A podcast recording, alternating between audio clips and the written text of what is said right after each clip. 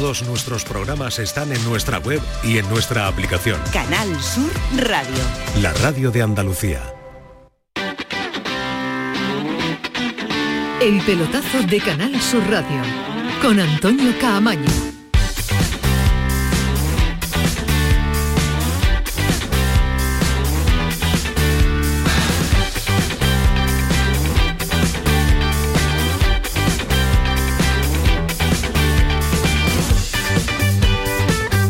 Buenas noches, sintonía de Canal Sur Radio, sintonía del pelotazo, ya lo saben, jornada de lunes, ya lo saben, hasta las 12 de la noche, nada más y nada menos, una hora 55 minutos por delante, para contarles todo lo que da de sí, o lo que ha dado de sí una jornada de liga y una jornada de actualidad informativa que viene con eh, muchos datos, que viene con mucho análisis y que viene con eh, mucho donde rascar. Y eso es lo que vamos a intentar hasta las 12 de la noche, porque ya lo saben también, ahora para el campeonato, ahora para la liga, dos semanas y ese parón que no nos gusta, cuando más calentito está esto y cuando mejor anda. Vuelve la selección española y esta selección española que hoy ya está en las rozas, ahora estamos con eh, Jerónimo Alonso, porque ya han llegado los convocados por Luis de la Fuente con novedades, incluso alguna que otra llamativa. Ahora nos va a contar, insisto, desde Madrid, Jerónimo Alonso, cómo ha sido esa llegada, cómo ha sido la primera sesión y cómo ha sido el primer entrenamiento de la nueva selección o de los nuevos convocados y de las novedades que ha llevado Luis eh, de la Fuente. Pero ya saben, en una jornada de liga nos va a dejar eh, mucho derby. A partir de las 11 de la noche, a partir de las 11 nos vamos a meter en profundidad a analizar todo lo que deja el partido en el Sánchez Pizjuán entre el Sevilla y el Betis. Y deja muchos, pero que muchos detalles. Un Sevilla que no mejora en nada, un Sevilla que no se sabe a lo que juega, un Sevilla que deja unas sensaciones horribles y un Sevilla que preocupa y mucho al entorno de, no sé si de la dirección deportiva, porque por ejemplo hoy en Lisboa Víctor Horta eh, lo ha defendido de nuevo diciendo que hoy está, ese sonido ha sido imposible de localizarlo, es un sonido en inglés, es un sonido que no existe como tal en este momento, en este instante, pero ha dicho que hoy más que nunca está satisfecho y contento de haberse fijado en eh, Diego Alonso y haberlo traído como entrenador del Sevilla. Vamos a ver lo que dura esa postura de arrimar el hombro y de, y de tenerlo eh, mano con eh, mano a mano para sacar al Sevilla de la situación en la que se encuentra. y un Betis, bueno, un Betis que sigue jugando bien al fútbol, que sigue generando ocasiones, pero que sigue teniendo ese problema. Parece que ha mejorado algo en cuanto a la parcela defensiva, en cuanto a esa pareja de centrales que se va afianzando. Lo de Pechera es brutal el temporada que, que, está haciendo y lo de Chadir eh, Ria también pues es algo que va creciendo con el paso de los partidos. Pero arriba es el problema, pudo matar al Sevilla, pudo tener la oportunidad eh, de llevarse los tres puntos al Sánchez Pizjuán, sí, pudo y además fue muy superior al conjunto de Diego Alonso. Insisto que vamos a abrir el programa con eh, la pincelada, con el detalle, con el titular de ese derby, pero a partir de las 11 de la noche vamos a meternos mucho más en profundidad con todos los argumentos que planteamos y con todos los argumentos que nos deja ese partido. Y hoy, como no podía ser menos, jornada de lunes, jornada de convocatoria de Champions, porque vaya como está la mesa, vaya el nivel de los habituales hoy reunidos en torno a un micrófono de Canal Sur, Canal Sur Radio y los micrófonos del pelotazo. Yo no sé si iría por la de veteranía. Sí, se merece esto, ¿no? Se merece saludar primero al más veterano, aunque no sé. ¿Sí? Más veterano creo que es Ismael Medina. Ismael, ¿qué tal? Muy buena. Hola, ¿qué tal? Muy buena. A lo mejor en los medios sí, pero de edad es Fali. De edad es Fali, no, pero la veteranía, veteranía periodística. Eso sí, quizás más tiempo en los medios de comunicación puede ser, pero por edad es más Fali Pineda. Por edad Fali Pineda, pero yo digo veteranía periodística. Ah, le saca, seis, meses, porque tú empezaste muy jovencito. Sí, temporada 90-91, septiembre del año 90. Sí, ¿Tú, Fali? Buenas noches, Fali. Buenas, muy buenas, verano del 91. Te gana por nada, te, gana, por unos una meses. Temporada, unos meses. Una temporada completa. Porque Fali fue a la mil y tú no. No, no, yo no. No, fui al servicio militar. Tú te quedaste haciendo, haciendo, haciendo radio. Una pregunta muy directa que os hago a todos y a los jóvenes que también están aquí en esta, en esta zona. El periodismo joven que ya deja de ser tan joven también. Ya no que, ya, joven, que ya está bien, bueno, que ya sí, también, porque vaya los nota engañando con esto de, de, la juventud. El peor Sevilla de muchos años, por eso os preguntaba lo de vuestra, lo de vuestra otro nivel en cuanto a años de, de periodismo, Ismael Medina. Bueno, por, por nivel de jugadores sí he visto otros Sevillas más flojos porque tenía menos calidad. Es, si, eh, es la diferencia mayor que he visto en un partido del Betis con el Sevilla en el Sánchez Pizjuán, de en el cómputo global me tengo que remontar al 0-3 del Betis de Serra con el famoso gol de Olías. A partir de ahí ni el 3-5, el 3-5 el Betis en el partido no fue tan superior. Ayer en el juego fue muy superior el Betis, pero no tuvo pegada. Y el Sevilla sí es verdad que si no lo matas en los derbis, aparece en algún momento, te empata e incluso te gana. Pero futbolísticamente no recuerdo eh, un Betis tan superior en el juego a un Sevilla que tiene buenos jugadores, pero que no juega absolutamente a nada. No, no, no juega a nada y no sabemos si jugará algo en eh, próxima fecha. Diego Alonso, la tranquilidad de este parón ahora, como decía en el día de ayer, eh, trabajar eh, con tiempo con eh, los que se queden aquí, que tampoco son muchos los que se van a quedar porque van con las selecciones nacionales. Fali, eh, el Sevilla, bueno, la Bueno. pincelada, el detalle, si Sí, quieres, no, de- de- simplemente, de la- de la- del derbi, ¿no? particularmente decepcionado mm, con el partido del Sevilla porque yo le, le suponía al Sevilla en este eh, en este derby o al menos un- una gran fuerza anímica, chispa, energía, o sea, una motivación porque sé que el Sevilla se crece en, este tipo de partidos incluso aunque su fútbol eh, eh, esté en un momento bajo. Y me sorprendió incluso que no tuvo ni pujanza. Mejoró algo en la segunda mitad, y bueno, y lo salvó, lo salvó de la derrota un- eh, la falta de eficacia es evidente del eh, que también está haciendo un gran milagro Manuel Pellegrini con, con lo que tiene, y ese misil de Rakitic, que la verdad me quitó el sombrero con él, me pareció el único futbolista destacable del Sevilla. La verdad es que, eh, y saludo a la parte izquierda de, este, de esta mesa. Samu, ¿qué tal? Buenas noches. Muy buenas. Alonso, ¿qué tal? Buenas noches. Buenas noches. Convocada eh, Alonso No, ahora. no, es que me ha tenido que cortar porque la esponjilla no la tengo y respiro y se escucha hasta... Buenas noches. No respires, noches. tienes que aguantarte las próximas, las próximas dos horas. Eh, yo creo que hay una coincidencia en todo el entorno, no- sea periodístico o no periodístico, de aficionado, periodista, de dirigente, de que este Sevilla es que no juega nada. y No, no, no, no he escuchado nada y, o algún, algún debate, algún análisis, algún aficionado que diga, no, no, Sevilla juega esto, juega algo, tuvo ocasiones. Nada, todo el mundo y a- coincide. a, ¿eh? mí lo que más me preocupó además es que venía de tirar un partido en Londres porque decían que estaba pensando en el derby. Y después sale en el derby a los 40 segundos, concede la primera ocasión de gol, Isco solo.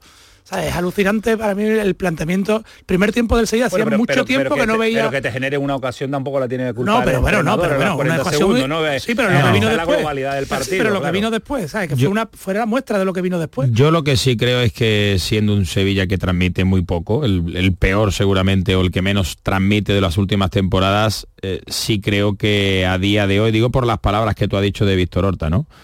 Eh, creo que este club ha llegado a un momento en el que se la tiene que jugar a todo o nada. Y todo o nada es transmitir cierta tranquilidad, porque eso de que los futbolistas, si hablas con ellos, cada partido sea una final y sea la final de las finales, yo creo que eso no conlleva o no lleva absolutamente a nada. Es imposible jugar con una presión de un equipo que está caído, que está mentalmente roto y que seguramente parezca peor de lo que, de lo que es. Pero finales, cada partido, cada jornada, sea Copa, Champions o Liga, yo creo que eso no hay cuerpo que lo aguante, ¿no? Y por eso digo que si han decidido darle el equipo a Diego Alonso, eh, el club tiene que hacer de alguna manera, o el director deportivo sabe que lo va a tener que hacer, porque si no va a caer él, eh, darle o transmitirle cierta tranquilidad para ver si sale bien. ¿no? Es que no hay otra. Pero el Si ahora problema cambia, es- si ahora otra final Claro, y otra final y otra final. Pero es Sí, que- es cierto, después- Alonso, pero y- una, y de las solo una cosa, una eh, de las tareas del entrenador Sí. es evitar esa tensión. Sí, pero eso es difícil si no se consigue resultado. Digo porque el, el futbolista Claro, no pero- se abstrae, pero solo una cosa, el, Pero Alonso, fundamentar los problemas del Sevilla en la tensión que No, juega. no, y que, y que no, la ha marcado no, el propio club. Claro, Yo- que la no, tensión te la marca el no, club. no digo que fundamente, digo que es una consecuencia, es decir, Claro, todo lo mal que se ha hecho ha llegado equipo- hasta esto. ganador, claro, Ahora, claro. eh, lo que hemos publicado hoy en relevo, eh, ¿esto se arregla solo con fichajes? Hombre, yo creo que se puede arreglar gran parte con fichajes, pero acelerar, como dicen desde el club, esa transición al mercado de invierno, yo creo que el mercado de invierno no es una apuesta segura cuando quieres regenerar una plantilla. Yo hago una Pero bueno. pregunta rápida eh, y avanzamos y después a las 11, insisto, que planteamos el, el grueso de, de la cuestión. Eh, ¿Se puede confiar en Diego Alonso en el proyecto futuro del Sevilla? Visto lo visto en este... En este si lo haces ahora esa pregunta, la gente te va a decir al 98% que es imposible. Ahora pero, mismo- pero es que ahora mismo, al igual que en la sexta jornada se podía confiar en Juan de Ramos para sacar al Sevilla y conseguir todo lo que consiguió? Pues la gente te diría que no. ¿Se podía confiar en Lopetegui?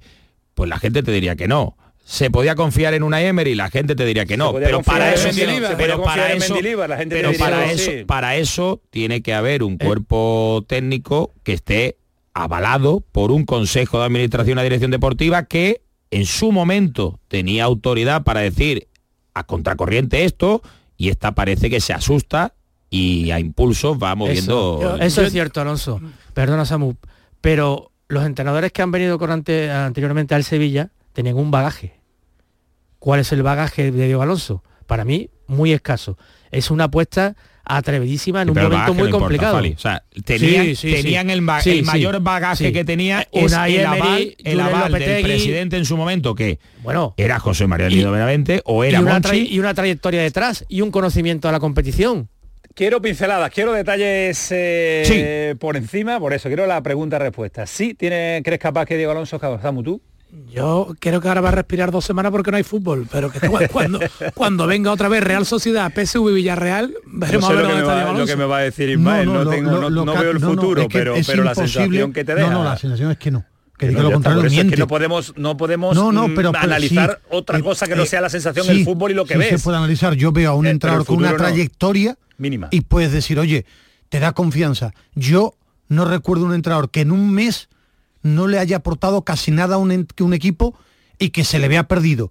Si el tío rompe en club, pues lo diré. Ahora, que en este mes, sobre todo en las últimas semanas, yo no veo nada, nada. Nada al entrar ahora, que tiene Horta que confiar en él y Junior es su trabajo. Yo no tengo ni idea. A mí lo que me parece aburrido es que continuamente estén diciendo que lo ratifican. Cuando alguien, eso es como decirle a alguien que lo quiere todos los días. Yo no tengo que decírselo lo hago, porque además creo que es un error. Si tanto confiaban en él, le hubieran dado dos años. Es que no tienen que hablar tanto de Víctor Horta, es el entrenador. Perfecto, ni me siento más contento, ni menos. Pero eso tiene un matiz. Bueno, pero lo que yo pienso. Víctor Horta ha llegado a un club que está desquiciado. Y él ha entrado también en eso. Pero, pero, te lo voy a explicar, si él ha entrado en ese desquiciamiento. Yo no digo, bueno, o creo que no. Bueno, a, lo mejor, eh, a lo mejor él al no estar tan contagiado y viciado por todo lo que se ha vivido en las últimas temporadas, en el tema lo que quiere, sí, pero lo que quiere trasladar en su parcela, hasta donde pueda, es una tranquilidad que el club cree que necesita y que eso le va a llevar a buenos resultados. ¿Le va a salir bien? Pues seguirá. ¿Le sale mal? Pues a la venta. Pero muy rápido, la diferencia es que el periodista... Muy rápido, pero no, no, que el periodismo... A las 11 de la noche llega la Pero el periodismo tenemos que analizar lo que estamos viendo ahora. Hacer, hacer, lo que debe ser... Entonces no habría apuesta. No, perdona. Una apuesta, pero si es no, que apuesta, Horta ¿Es la y Junior... no? A día de hoy es la apuesta. Es que no echaría la quiniela, porque como no se ha visto el partido, pues no echa la quiniela. Y la tranquilidad de Víctor Horta es solo porque también sabe que él el que puede ir detrás, ¿no? Pero es breve, es que esto no es relevo, ¿sabes? Te hace, los, reportajes de 62 columnas. 12 de la noche, nada más y nada menos. Imagínense cómo es la previa lo que va a venir, por lo que, lo que queda por venir. Más asuntos del día. Bueno, y que no se nos olvide, ya todo esto aparece del nido. Vaya. Benavente con eh, sí o sí. el sí o sí y que en 100 días revoluciona el Sevilla. que siempre, como, dijo cuando se acerca diciembre aparece Como dijo don Alfonso Guerra, voy a dejar España que no la conoce ni la madre que la parió. Eh, pues él pues quiere dejar el Sevilla dándole un eh, giro de, tuerca. Vamos, es el, Como si no hubiera habido en su etapa Sevilla mediocre, que también lo ha habido, ¿eh? y fichajes como Baba y Rusescu o Baba o Baba da igual si es que ni el nombre ya se le queda a uno porque como no aportó absolutamente eso, eso los hizo él ¿eh? Baba de Diabara o sea, que no lo hizo nadie, lo hizo él. Él fue allí y se lo trajo de la, manita a los dos. La baba se le cayó a más de uno. Cuando lo trajeron. jugar al fútbol. Y a todo esto aparece también un excentrador del Sevilla hablando de representantes, las que están formando. Buena entrevista, Muy buena, las que están formando los de relevo. Hay que ver los de relevo. Lo, lo que yo daría ¿eh? por escuchar si todas esas respuestas han seguido han tenido que unir. No recuerdo yo a Juan de hablando tanto. Tan claro, ¿no? no, hablando tanto.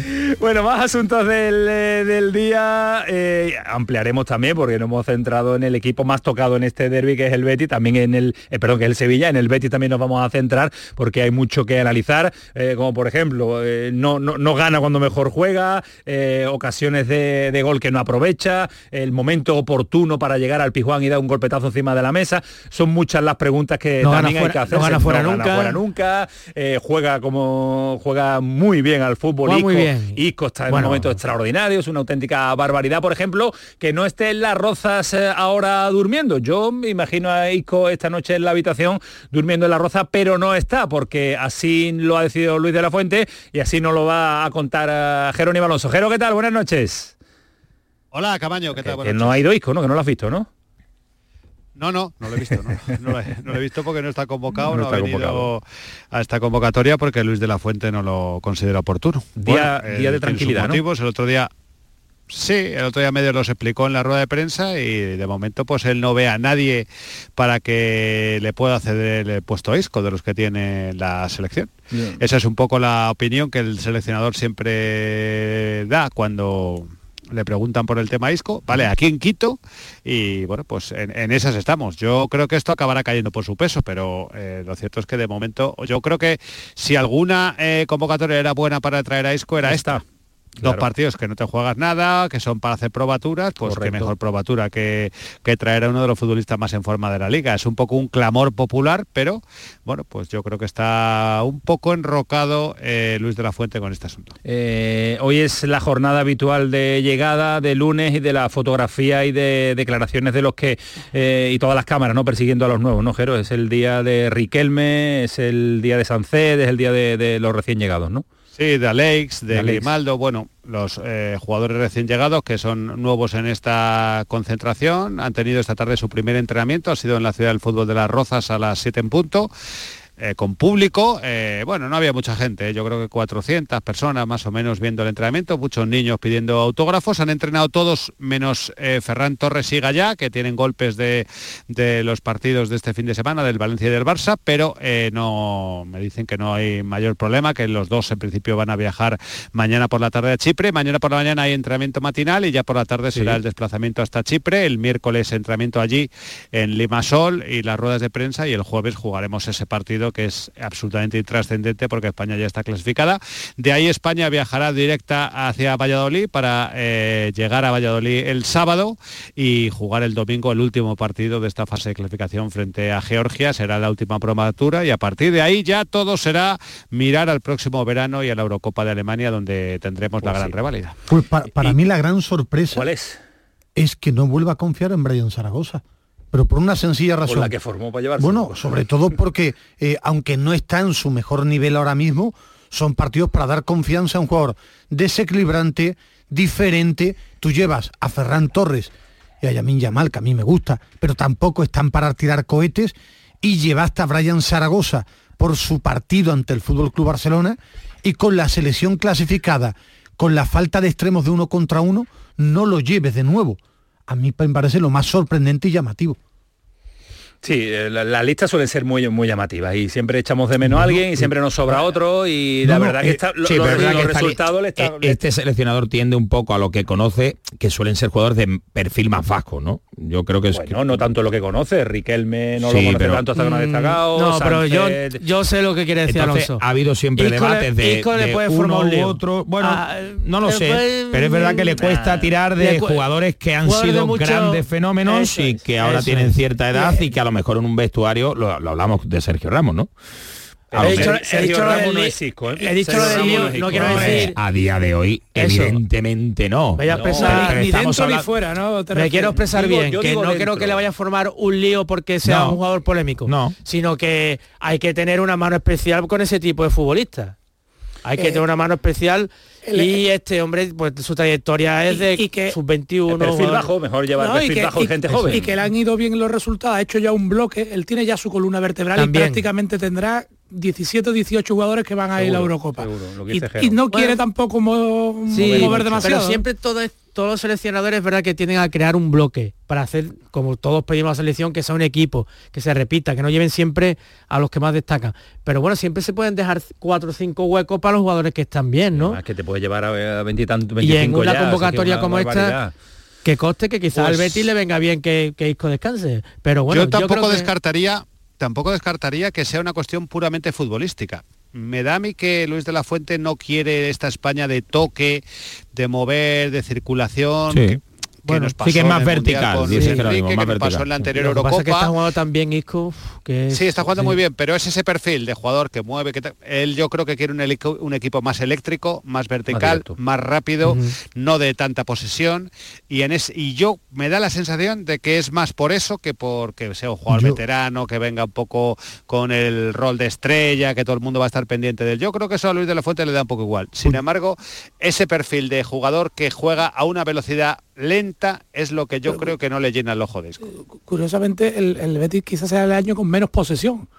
O sea, que, el, que el equipo ha perdido posesión con respecto al año pasado que jugaba más William Más con- Carballo más con y con Canales, Era que- Canales, sí. Era de equipo de más posiciones La que- largas y este año un la- poquito más vertical. Pero la tiene toda él. Sí, pero es Pero, lanza, lanza muy bien el juego. Sí, sí, el Betty tiene la... Yo creo que él quiere hacer su bloque y él no quiere, salvo Navas, que creo que más bueno no se puede ser en la vida. Yo creo que él quiere a, a gente joven o gente que si en algún momento no va a jugar, no ponga caras. Además lo ha dicho en, en frases, ¿eh? El tema de, él no dice eh, cosas sin pensarlo, del tema de quiero gente que también sea buena persona, solo, no mala persona que alguno puede pensar, pero en los vestuarios él quiere gente suya. O gente con de, Pero yo creo de que un, perfil entre- un poco un más bajo. entrenador de máximo nivel como Luis tiene, Enrique que, era igual. como tiene que ser el seleccionador, tiene que saber gestionar también Bueno, a la gente que Lu- es muy buena, pero tiene Luis pues, Enrique ese quería toque especial. Luis Enrique quería no- Eric García que era no- suyo no estamos y Eric García bueno pero todos los entrenadores quieren es su que- guardia pretoriana su gente o los que él confía y a él le gusta gente de su perfil si- Sunset eh, a, a ti que te gusta, a Zubimendi. ti que te gustan los ejemplos, con lo complicado que eres tú, es como si no tú estás convocado los lunes porque Ismael es muy complicado Bueno, sí, de pero llevar. es que- es que hay no, no, seleccionadores que son así. ¿no? Pues sí, pero está. pensar que este es un grupo para una Eurocopa y que lo mismo metes a Isco, que no ha hecho la clasificación, eh, no, va a no va a jugar titular indiscutible Isco ahora mismo en la selección. Y lo mismo le llevas a Alemania y no juega los dos primeros partidos y sí que hay caritas, hay otras cosas. Eh, Bueno, pero que un entrenador entonces tiene yo que creo que Luis de la Fuente caritas. tiene su grupo como tampoco eh, anda cojísimo en esa posición, sino que tiene muchos buenos futbolistas donde elegir en esa posición, bueno, pues yo creo que salvo que Isco de aquí a la Eurocopa la siga rompiendo, que puede ocurrir perfectamente y ya sea una cuestión imposible de evitar, pues lo mismo la evita. lleva antes a Pedri Sí, hombre, posición. Pedri va es que tiene Gavi, es que tiene Pedri, es que tiene Miquel Merino, es que tiene Sí, Fabián, sí, tiene muy es buenos que tiene jugadores. mucha gente. Pero claro, Mucho el esfuerzo. aficionado bético es Es que normal, hoy día- dice. pero Isco es mejor que Fabián. Isco está, está mucho mejor Isco que y, Fabián, y- y a lo mejor Fabián lo ve menos, pero ve a Sancet, Sí, que es son un gran dos- futbolista. dos estilos diferentes para dos posiciones diferentes para Ya, mí. pero digo en el del centro del campo, ¿no? El número de jugadores. Ya va Sí, Sancet, pero yo estoy es con un gran futbolista. muy buen futbolista. Pero no él. está a nivel de Isco ahora. Yo creo que más incluso el, el tipo, el estilo de fútbol de Isco. Es que en la selección no hay ahora mismo ese tipo de jugadores, ¿no? Son quizás tres medias puntas que son más verticales, más, más del fútbol de hoy. No, no- Pedri puede ser lo más parecido a Sí, pero, pero sin, menos- sin tener esa manera de, como decía Samu, de, de- dirigir la, el ataque a través de la posesión, monopolizando mucho el- la pelota, ¿no? Pues a lo mejor no le gusta A tanto. mí me gustaría verlo con Rodri por detrás ¿eh? y con Gaby. A mí me gustaría verlo en la selección Ahora sí creo que, por chulo. ejemplo, tener a un jugador de ese estilo es un jugador diferente para ciertos momentos de los Correcto. partidos cuando a lo mejor está más atascado de la cuenta. Correcto, lo veremos si definitivamente esa lista definitiva va o no va el jugador del Betijero. Eh, para ir eh, terminando, mañana reunión con los árbitros, los equipos, o de- eh, los entrenadores, determinados entrenadores, Sí. van todos, ¿Con- con- con- ¿quiénes van? Bueno, están convocados todos. Todos, ¿no? Mira el que quiera. No, no es obligatorio, pero es una sesión para explicarles eh, los colegiados de viva voz a los entrenadores que tantas veces oímos en las salas de prensa quejarse de no entendemos los penaltis, no entendemos las manos, no entendemos estas jugadas, no entendemos cuando un jugador ahí fuera de juego por influencia. Bueno, pues les van a poner igual. ejemplos, les van a poner jugadas, les van a dar todo tipo de explicaciones que puedan preguntar y, y a mí me parece un avance, me parece buena idea y ya no podremos escuchar a ningún entrenador decir esto no lo sé. Y el que no vaya mañana a la ciudad del fútbol de las Rozas, que es una jornada buena porque los equipos están sin internacionales, normalmente casi todos los clubes están en eh, estos días de descanso, es una buena oportunidad para irte y ponerte al día, reciclarte y tener eh, las claves de todo. Y luego el que no vaya y se queje, pues le podremos decir, Es todo, vez si es hubieras todo ido a la presencial, reunión ¿no? con los árbitros te hubieras enterado, Bueno, presencial eh, y habrá alguno que se pueda conectar, imagino, si no quiere viajar, ¿no? Sí, sí, supongo que se podrá. claro. yo, creo que es yo creo que es positivo muy positivo de todo lo que sea charlar, que te informen, es extraordinario. Ahora, en este fútbol actual, por mucho que te digan allí, en cada partido te dirán es diferente y es una decisión porque así lo ha visto el VAR o el árbitro. No hay dos jugadas iguales, porque yo he visto manos que se pitan y manos que no. Fuera de juegos que se pitan Ah, que otra influencia, cosa, claro. claro. entonces es lo mismo, por mucho que te explican Primero allí. deberían ponerse los árbitros de De acuerdo, acuerdo, claro. Pero tener una, es- una es que es, de im- criterio, pero es bueno. imposible porque siempre es interpretación. Entonces, por mucho que me digáis, yo puedo interpretar una cosa distinta. A Jero, a Fali, a Samu, a Alonso, a ti. El concepto es el mismo, la interpretación es distinta. Pues vamos a ver si se aclara. Yo creo que es muy positivo la reunión, que se vea en la carita, que le pregunten todas las dudas que tengan y como dice Jero, ya se acaba de decir, no me lo explicaron, no lo entendí, ya ahí tienen la oportunidad para, o cambian, para hacerlo. o cambian O cambian el- durante la temporada cualquier cosa también, que ha pasado. Que cambian los árbitros. Claro. Sí, Sí, se sí, cambia, cambia se sobre la cambia marcha. los Las- las expulsiones A- a- por a la mí me patadita dan a los miedo los talones.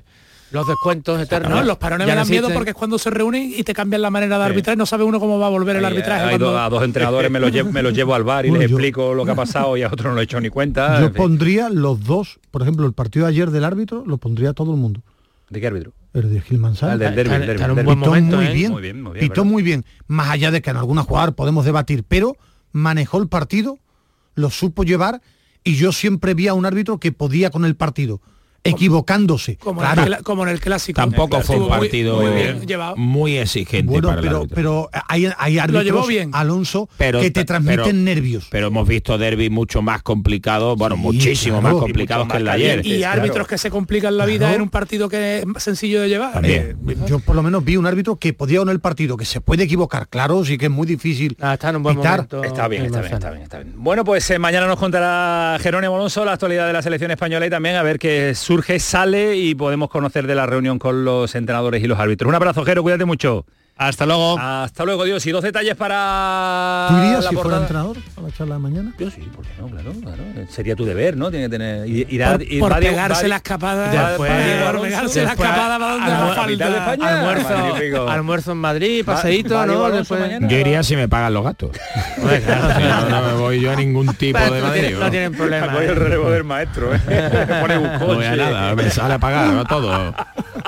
Y presentando la factura todos los- del pero taxi. todos los gastos. Hombre, Comida. siempre se quita lo que viene siendo la copa de balón, pero el resto, el resto Los es trabajo. se los paga cada el resto uno. es trabajo. Ah, ya. Claro.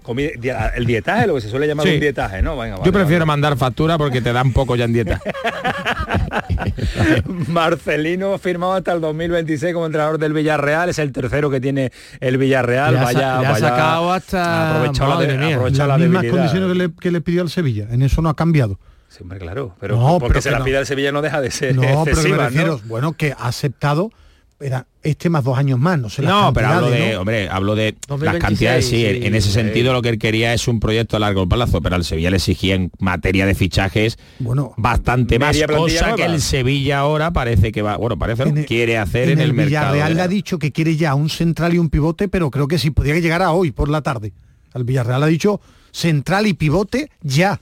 Si pueden venir corriendo para hacer el Marcelino es de calentamiento lo y más peso, mejor. nunca está contento con los jugadores que tiene y siempre quiere, Marcelino sobre todo. Bueno, ¿eh? normalmente los entrenadores de élite son ser- así. suele- suele ser así. Normalmente. Ya Yo creo que es una virtud.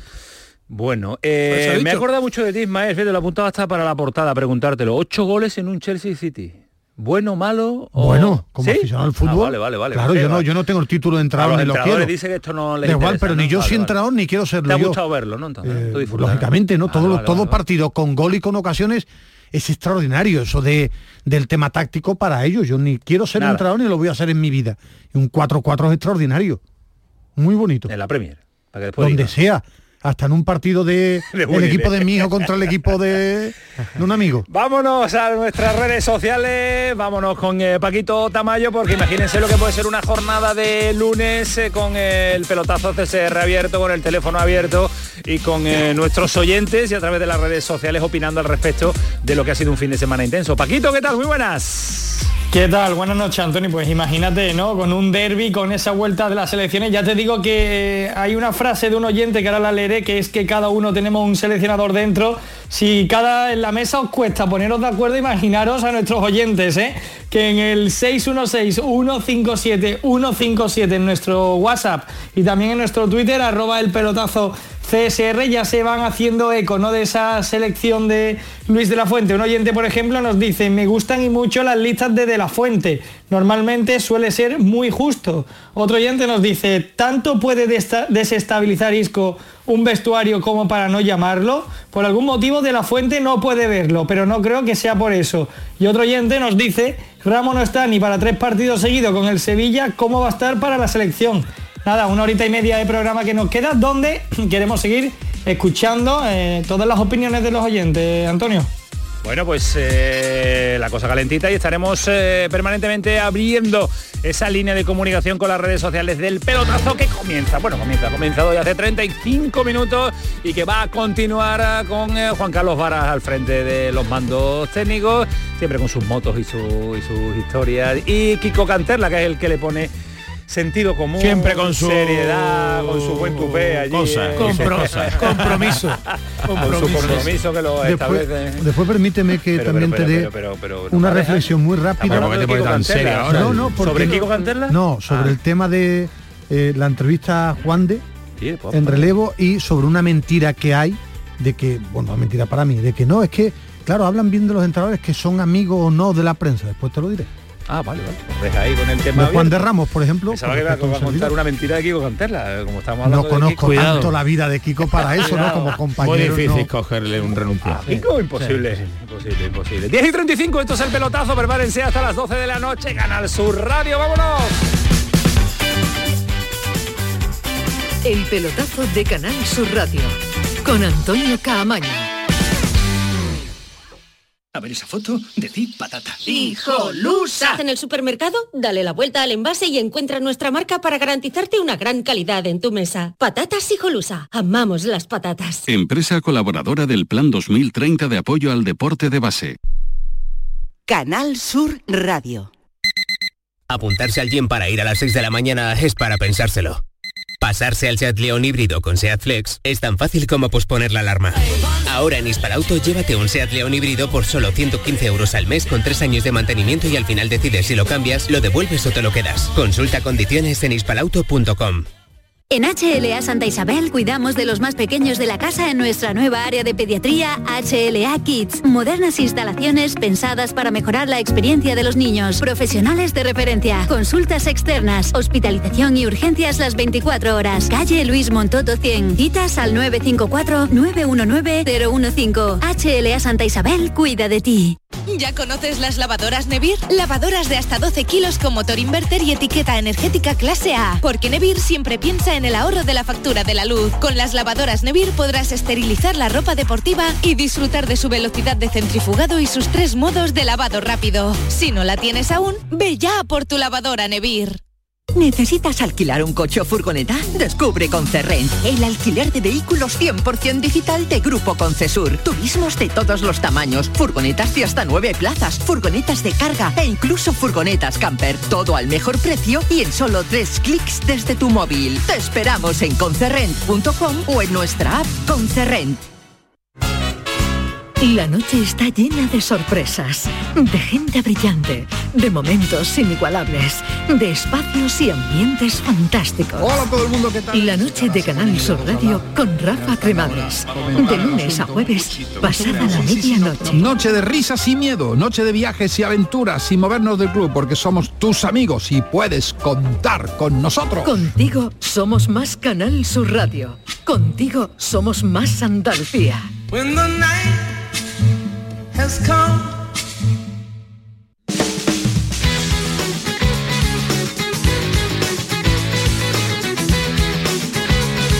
El pelotazo de Canal Sur Radio con Antonio Caamaño.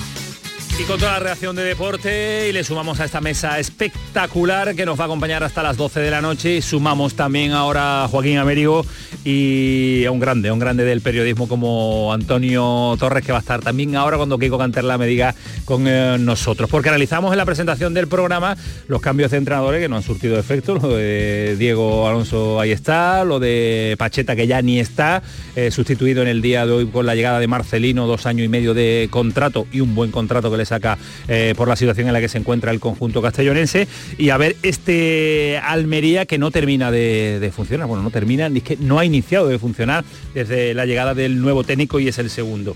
Eh, la duda eh, que tenemos desde la distancia que nos separa con Almería, pero la preocupación que también compartimos por la situación del conjunto almeriense es si hay posibilidad de que esto pueda cambiar la reacción o si hay cambio de entrenador. Joaquín, ¿qué tal? Buenas noches.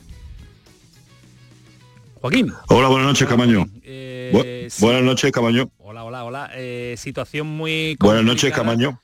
Yo te escucho, Joaquín, no sé si tú a mí algún problema tenemos de... Sí, un poquito, con un poquito de retraso. Ah, vale, con un poquito de, delay que, tenemos, eh, que yo creo que vamos a reconectar de nuevo porque sí, porque si no va a ser imposible la conversación con Joaquín y con, y con Antonio Torres eh, para que podamos hablar con toda tranquilidad y lo que Almería necesita, conocer la opinión también de los compañeros que lo siguen en el día, en el día a día. Pero desde la distancia, la verdad es que no ha dado con la tecla la llegada del nuevo entrenador, es que no ha cambiado tampoco no, nada le pasa de todo. ¿eh? Eh, es un, partido tremendamente igualado el del otro día ante la Real, donde, perdón, tiene ocasiones donde, bueno, eh, incluso la oportunidad de, adelantarse y, al final los propios errores condenan siempre al equipo, ¿no? Yo creo que, bueno, lo que decíamos también vale para la Almería en otro momento del Sevilla, ¿no? Es un equipo que ahora mismo mm, seguramente mentalmente está muy tocado, son o parecen peores de lo que seguramente estos futbolistas o esta plantilla eh, eh, lo era en un principio y, creo que a día de hoy solo a través de conseguir alguna que otra victoria se puede revitalizar un equipo que está muerto. ¿no? Ahora, a mí lo que sí me sorprende, después de escuchar ayer las tonterías de Xavi, que, y creo que tan pronto eh, el aspecto mental con los jugadores. Yo no creo que, no, el tema mental, los jugadores se bloquean, es fútbol de alta competición. A mí, es decir, creo que debe haber algo más que en el fútbol. a mí me sorprende que tú digas eso con los años que llevas en Sí, pero que la parte mental es tan importante como la física. pues yo creo que, la parte mental no sabe de élite ni sabe del dinero que tú tienes en la cuenta bancaria. Actualmente es mucho mayor que en el pasado.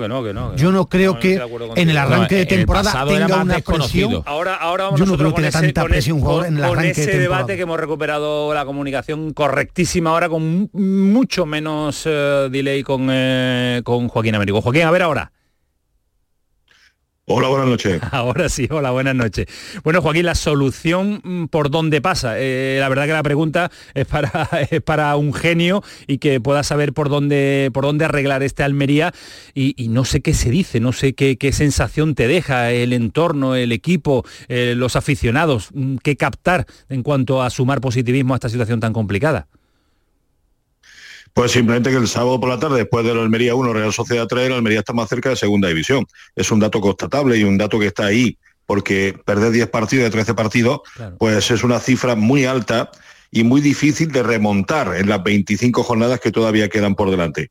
Que hay todavía vida, sí, que todavía hay puntos, sí, que todavía hay posibilidades, sí, pero que mm, cuando no es una cosa es otra, eh, este equipo siempre adolece o muestra unas carencias que son totalmente ilógicas para la competitividad que exige la primera división. Y por ello, precisamente, es por lo que un día un equipo, otro día otro, pues se lleva los tres puntos y deja a la Almería pues todavía sin ser un equipo que haya estrenado su casillero de victoria en primera división.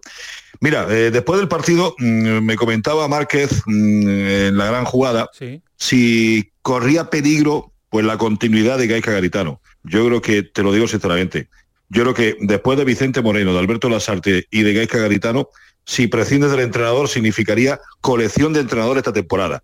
Porque aquí ya se ha demostrado en 13 partidos, estamos hablando de un tercio de la competición. Yo creo que 13 partidos sirve para hacer un diagnóstico claro y contundente de la situación de la Almería, que el problema no es el entrenador, el problema obviamente es el vestuario. Es que, por eso decía que el, dictamen de Joaquín lo, tiene claro, problema de, vestuario, problema de jugadores. Voy a preguntarle también a Antonio Torres. Antonio, ¿qué tal? Buenas noches. Mm, ¿Tienes eh, tú localizado por dónde puede estar eh, el enfermo malo o es coincidente con Joaquín?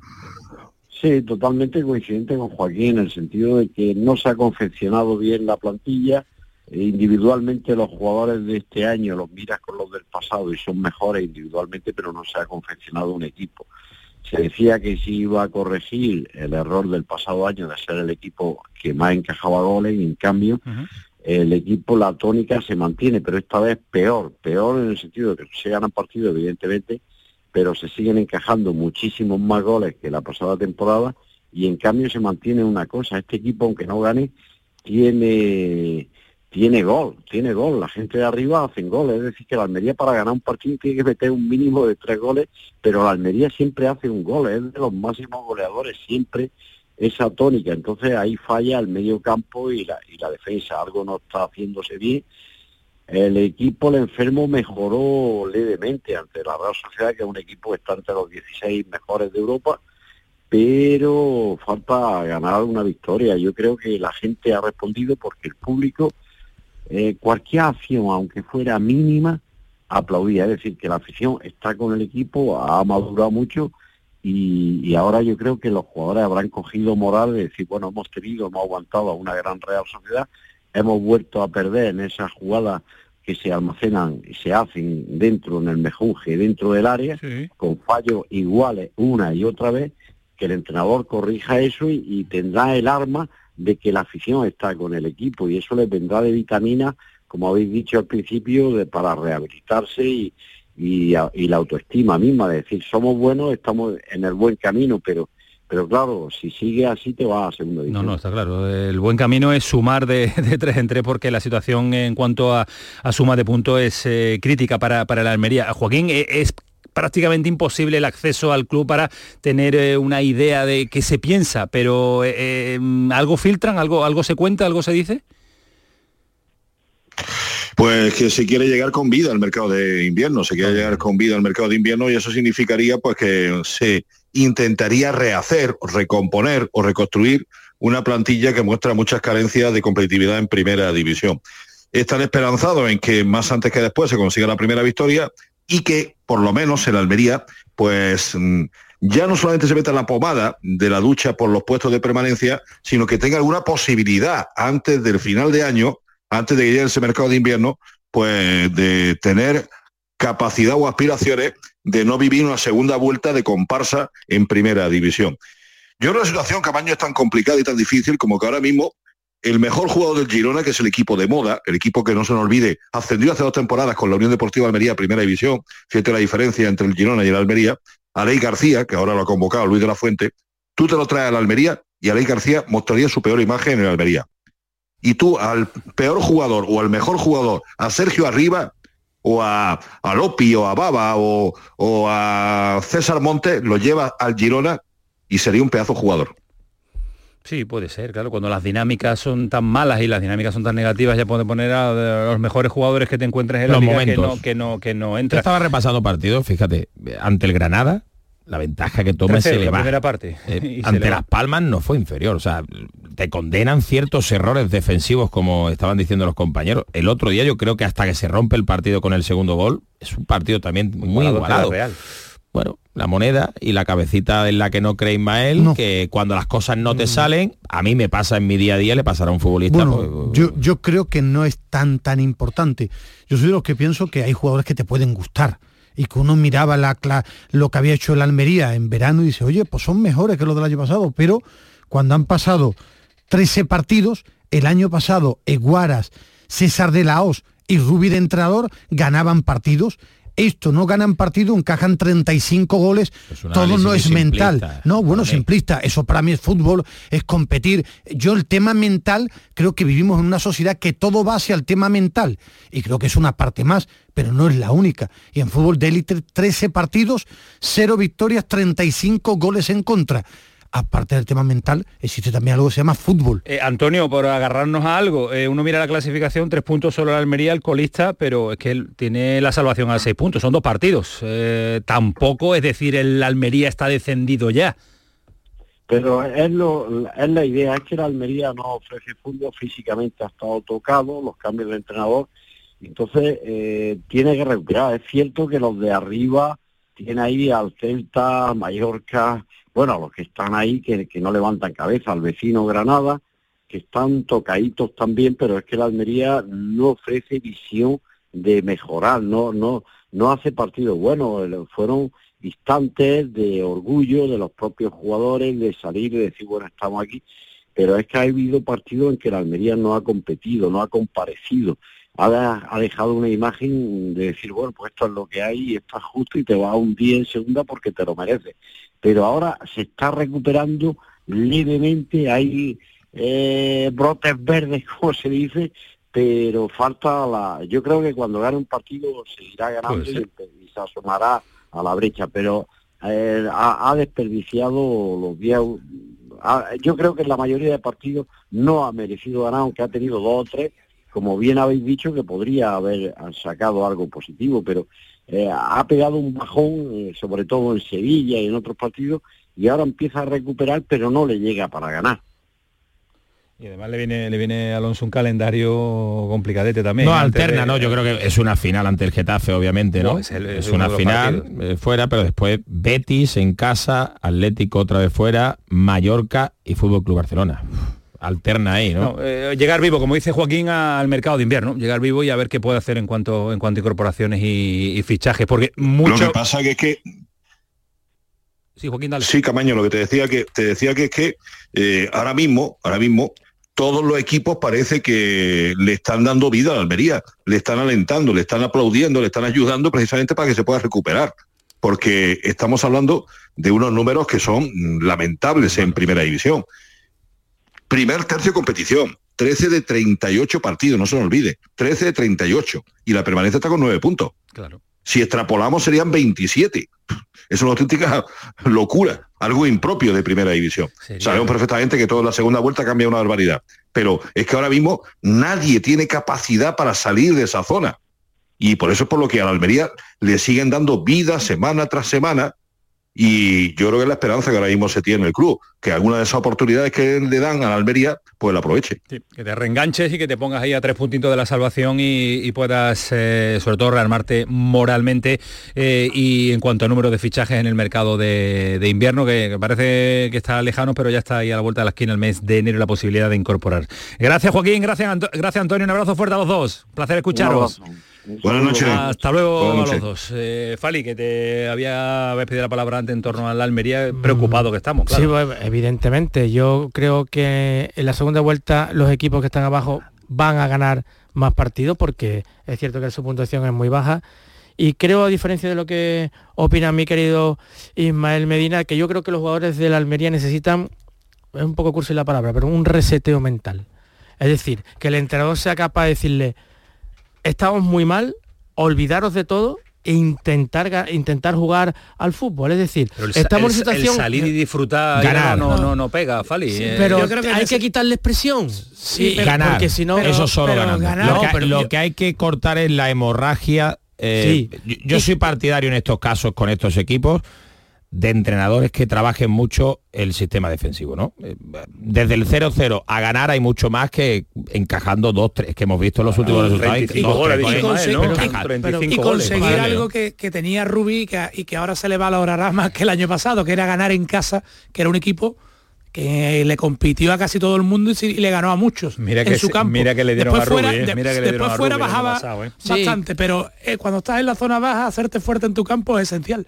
Le dio la salvación el año pasado. Es cierto, yo intentaría eso, liberarlos del bloqueo, porque ese equipo está completamente bloqueado, está completamente inseguro, que probablemente sea también por falta de calidad competitiva, pero necesita, yo necesito un relax. Esos, esos futbolistas juegan al fútbol, yo por lo que veo, absolutamente estresados, comidos por la grave. necesidad. Entonces yo Claro. creo que o, o el fútbol actual en la sociedad está absolutamente loco porque esto es un deporte. Pero, ya pero, se pero, bloquean todos. pero, claro, los es que- del Barça porque eh, es que que, hay la prensa, pues, Es que como en la vida, es que hay datos que demuestran esto que estamos diciendo Bueno, pero- claro, que, claro que la Claro gente que está cada vez claro, claro, en, en las claro. circunstancias eh, claro, que es, que, es que es verdad o sea Es verdad. eh, el aspecto psicológico pero, pero es que a mí me parece fundamental pero ha existido siempre Pero, ¿eh? Ismael, tú- O sea, tú- un tú- equipo pero- pero, un Ismael- equipo que pierde 10 partidos de 13 el futbolista Se viene abajo. sale al campo y al más mínimo contratiempo cae. Otra vez, eso es una Ya, realidad claro, otra vez Pero- pasa es que esto. esto es esto es más Pues, antiguo que el propio fútbol yo creo que se le da más importancia de la que tiene, que es importante. Lo está ¿no creo? escuchando a todos los jugadores ahora, pero la- el 80% Es una moda. está, que no es una moda, Una Ismael. moda. No, Camayo, voy más allá. psicólogo Una moda. Ismael, y anda, cuando estás bien Escuche, y cuando estás bien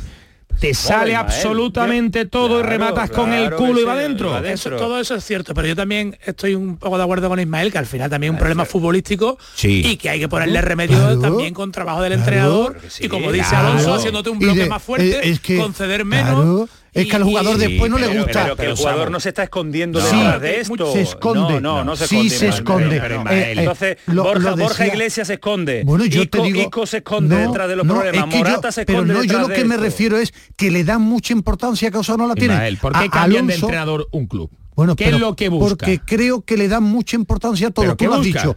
Alonso, tú has dicho hay algo y la experiencia te da ver muchos entrenadores. Pero tú decías, un entrenador que trabaje, tú hablas con jugadores que aburrido, el tema táctico es muy aburrido, pero todo es aburrido. No, no, lo dice. Te digo, te digo, ¿Qué busca un club cuando cambia de entrenador? Bueno, ganar. Primero que no, se asusta. Ganar, revitalizar a los de dentro, que se genera ilusión. En uno, si no, se, genera.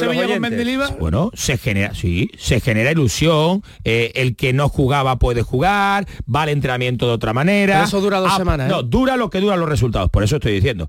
Si llega Garitano y no le gana a nadie, el efecto se ha ido. No, y es completamente. A ver, no es lo único, es que tú has exagerado. Estamos diciendo que la parte mental es tan importante como la física. Pero eso te lo dice cualquier profesional. Por eso, hoy en día los clubes tienen un departamento en el que psicólogos trabajan también con los futbolistas. Yo creo que hay un problema externo. Externo el jugador es un amante de la excusa y el directivo actual vive muy pendiente de lo que dice el hincha, de lo que dice el periodismo. Y eso ha existido siempre. Y actualmente el tema mental, claro que es importante. No es el único. Al jugador no le gusta las críticas, ni que la aprieten, ni que entrenen. Es que me aprieta mucho tal entrenador. Es que no me gusta trabajar tanto física y tácticamente. Que no, que es al jugador como al ser humano pienso que se le da demasiadas excusas y el tema mental, siendo importante, creo que será puesto como una gran excusa en el fútbol actual y no es la más importante. No, no, nadie ha dicho que hemos dicho, nadie que sea lo más importante, lo físico, y, lo táctico, ¿no? Que también está incluido en el trabajo. En la jornada 13 el aspecto mental, entonces en la 35 sí, Ismael, no, fue no es la jornada 13, En la eh. jornada 1, está la mentalidad, es que, que no la 28, la, la 30 si están así, ya te digo yo que no remontan. Pero a ver, si eso es de barrio, tú vas 40.000 veces con el equipo del barrio el otro y yo no lo gano nunca. Bueno, porque será mejor que yo, no porque me bloqueé, porque será mejor que yo, ¿no? componente de bloqueo No, no, será porque es mejor que yo habitualmente, ¿eh?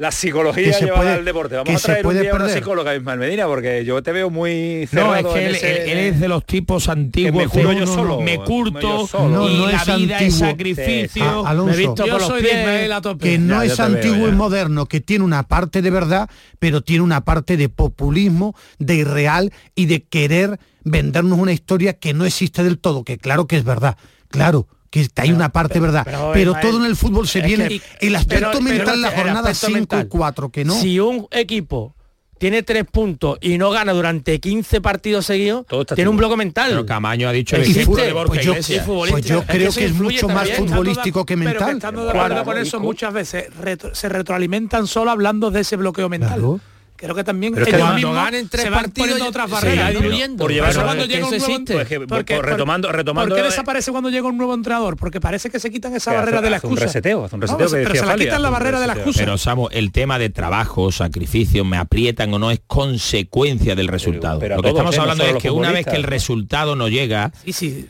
Eh, en el futbolista, más allá de tener cochazos y de ganar mucho dinero y de hacer lo que más le ah, gusta, es, persona, es persona. Es que nos olvidamos que por realista es persona, ah, ah, que, se pone su hijo malo, que su madre, su madre está mala. Y yo también, yo también soy personal, jugador de fútbol hace mucho tiempo. cuando te pones delante del micrófono y hay un, no un familiar enfermo, lo haces peor. Pero que no es el aspecto mental, que yo no digo en la jornada 16, no he estado bien porque me bloqueo mentalmente, no será una pues, parte. Pues, yo, lo he vivido y me ha pasado. Bueno, claro, perdón por ser débil. Bueno, no, no, por no, ser débil. Que no por ser débil.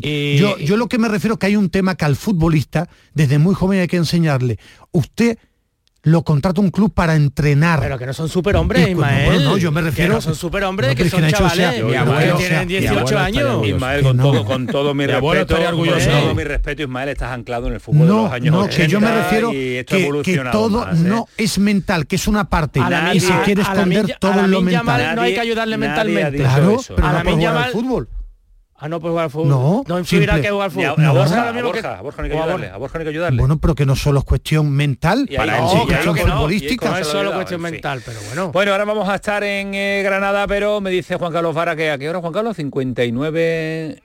59-15 tenemos que conectarnos con los compañeros también de Canal Sur para Sevilla porque están ahora disfrutando Los jugadores del llamador Barça es que están muy bloqueados porque escuchan los medios de comunicación y no juegan bien. Ismael, Venga, nada, pero- nada, eso es pero- una pero- pantomima. Eso es parodiar un problema, pero bueno, ahí lo Pero, pero, Ismael, pero quieres también abrirte un poquito a que la- los demás, Sí, los problemas de los demás que- existen. que yo- que no solo es tu pensamiento, el No, pensamiento no, único de lo que diga Ismael. Que le pregunta a la gente en las redes. Vamos, no hace falta, Que le pregunta no a la gente en las redes.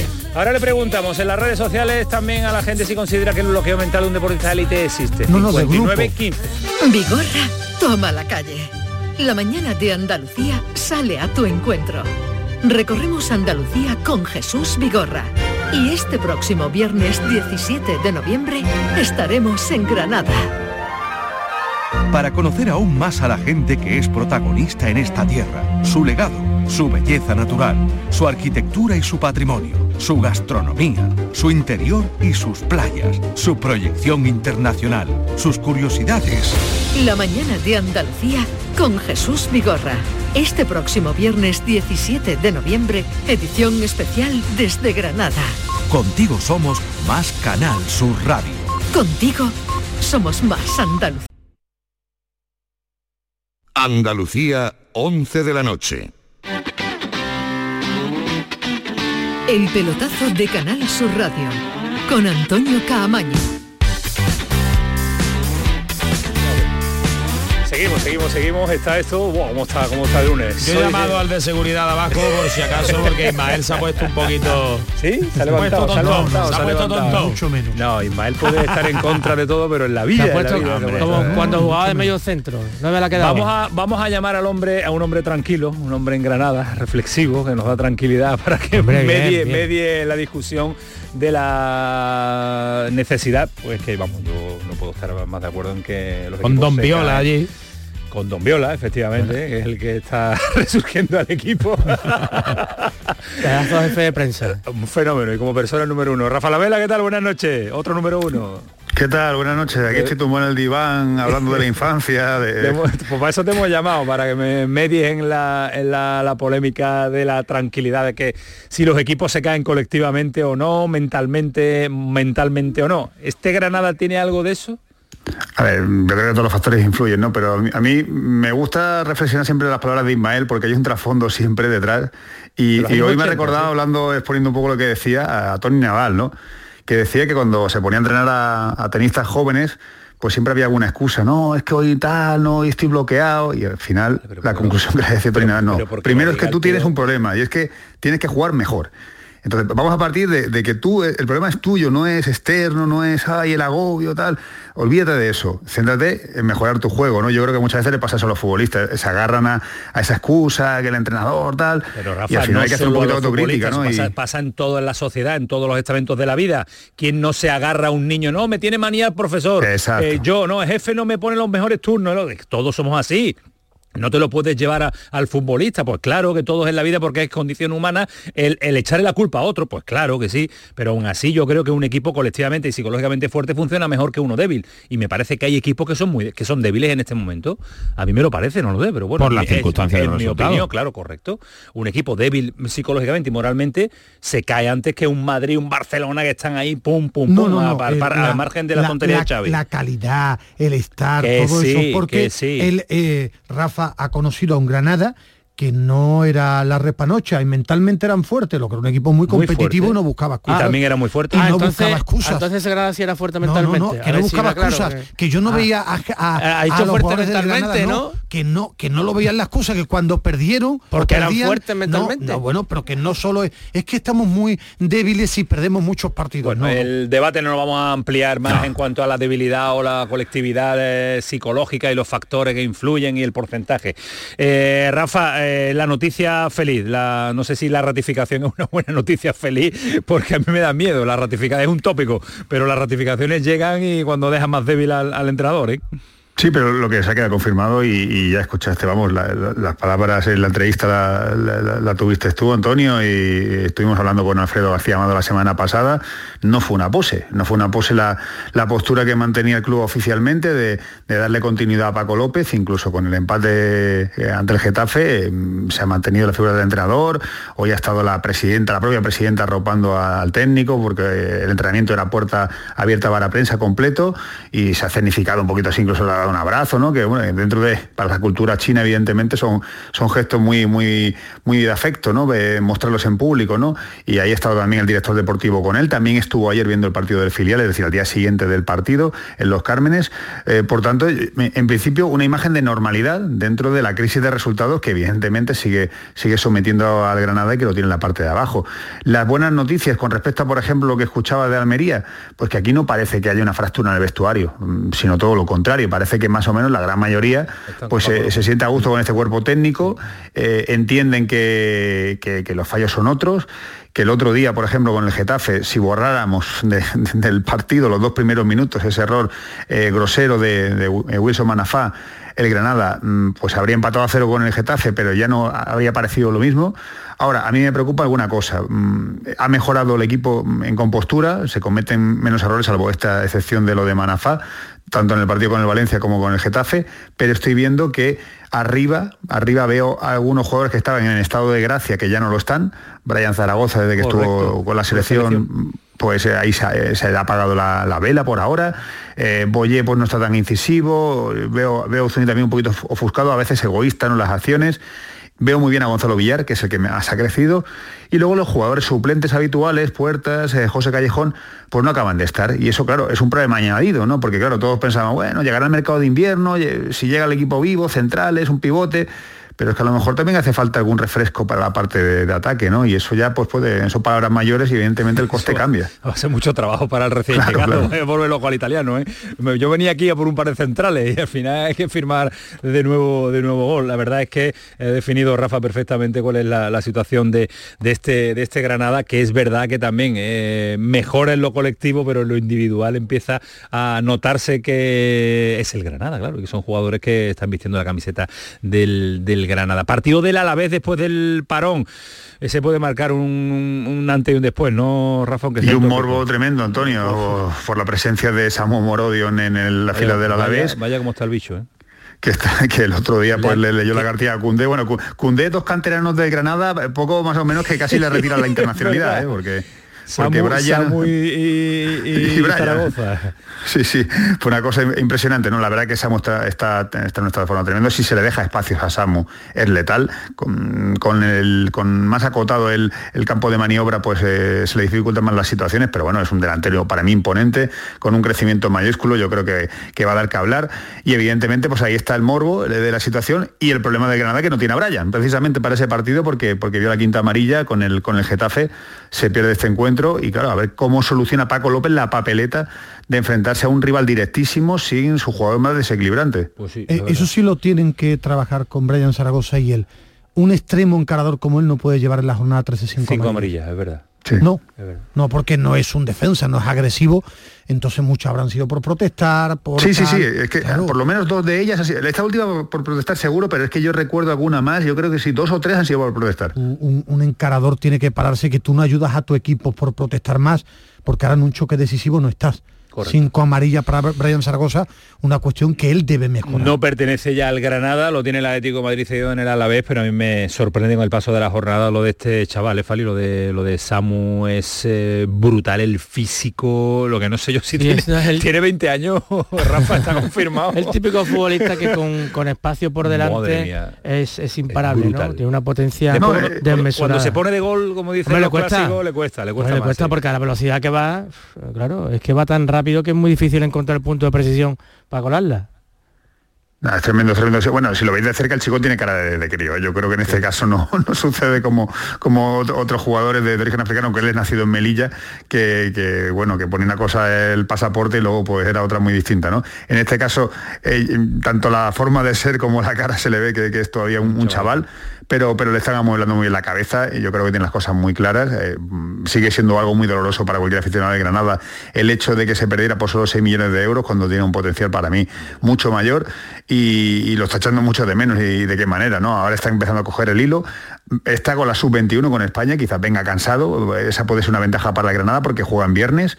Y justo después creo que el miércoles es el último partido de la sub-21 si no recuerdo mal, por tanto no mucho tiempo de recuperación, a ver qué, pasa con, con, Samu, pero es un partido fundamental, Antonio. Pues Todo lo que nos sea ganar en Vitoria, en Roza, ahí sí que me parece que el, que el refrendo de que, ha mostrado la directiva hacia Paco López se puede, se puede cuestionar. ¿eh? Allí se, va a jugar mucho el futuro del Granada y yo creo también el futuro del, entrenador. Eh, Samu, sí. Yo te quería decir que me quería mojar y decir que el Granada haría bien en mantener a Paco López pasara lo que pasara en Vitoria. Yo lo dije. Creo que el secreto de, los equipos que, eso, es una utopía futbolística. Sí, pero bueno, eso, pero estamos viendo cómo han ido los cambios de entrenadores. Tú lo has dicho, lo hemos comentado. los cambios de entrenadores no funcionan en alto porcentaje. Y vemos otros casos como Osasuna en su momento cuando ratificó a Arrasate. Pero tú que fichas a un director deportivo para que no haga nada, para que se quede en su casa. han, echado a un director deportivo Porque... en un momento de la temporada donde no aporta mucho, ¿no? El, cambio, sí, bueno, me imagino para trabajar también de cara al... De cara a enero, ¿no? Tiene enero, pero sí, es extraño. Eso fue extraño. Yo no sé qué pensará Rafa. Yo creo que también esas declaraciones después de lo que pasó en la Copa del Rey, donde para algunos quizás él quiso salvarse, salvarse de, todo lo que había pasado, que puede tener su punto de razón, porque él ya avisó en la previa. No tenía culpa. Sí, pero esas cosas a veces duelen, ¿no?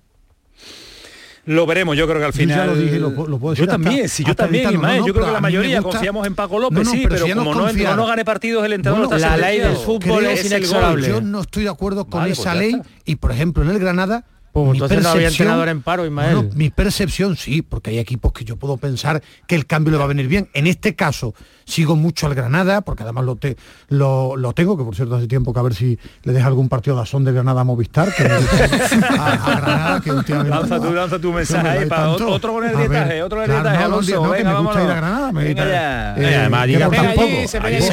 Llega poco, No, sí voy a gastar porque voy en junio a llevar a mi hijo al concierto de Camilo a Granada que yo creo que el Granada con Paco López tendría más posibilidades de salvarse sin, Paco López, pero como lo siento, lo digo. Yo no es que no veo tanto problema de entrenador, ni veo más un problema de que le, han faltado, le faltado algunos refuerzos a la plantilla y para eso está el mercado de enero. Pues a ver qué es lo que sucede. Todos apostamos por la continuidad de Paco López, pero como no mandamos y no tenéis una acción del Granada, pues aquí os quedáis opinando en el pelotazo de Canal Sur Radio. Si razón de algún partido de Granada, Rafa, tú no tienes fuerza por allí. Rafa tiene una fuerza. Vamos a apretar lo máximo, que estamos cansados ya. Que vuelva Movistar, que vuelva Ismael.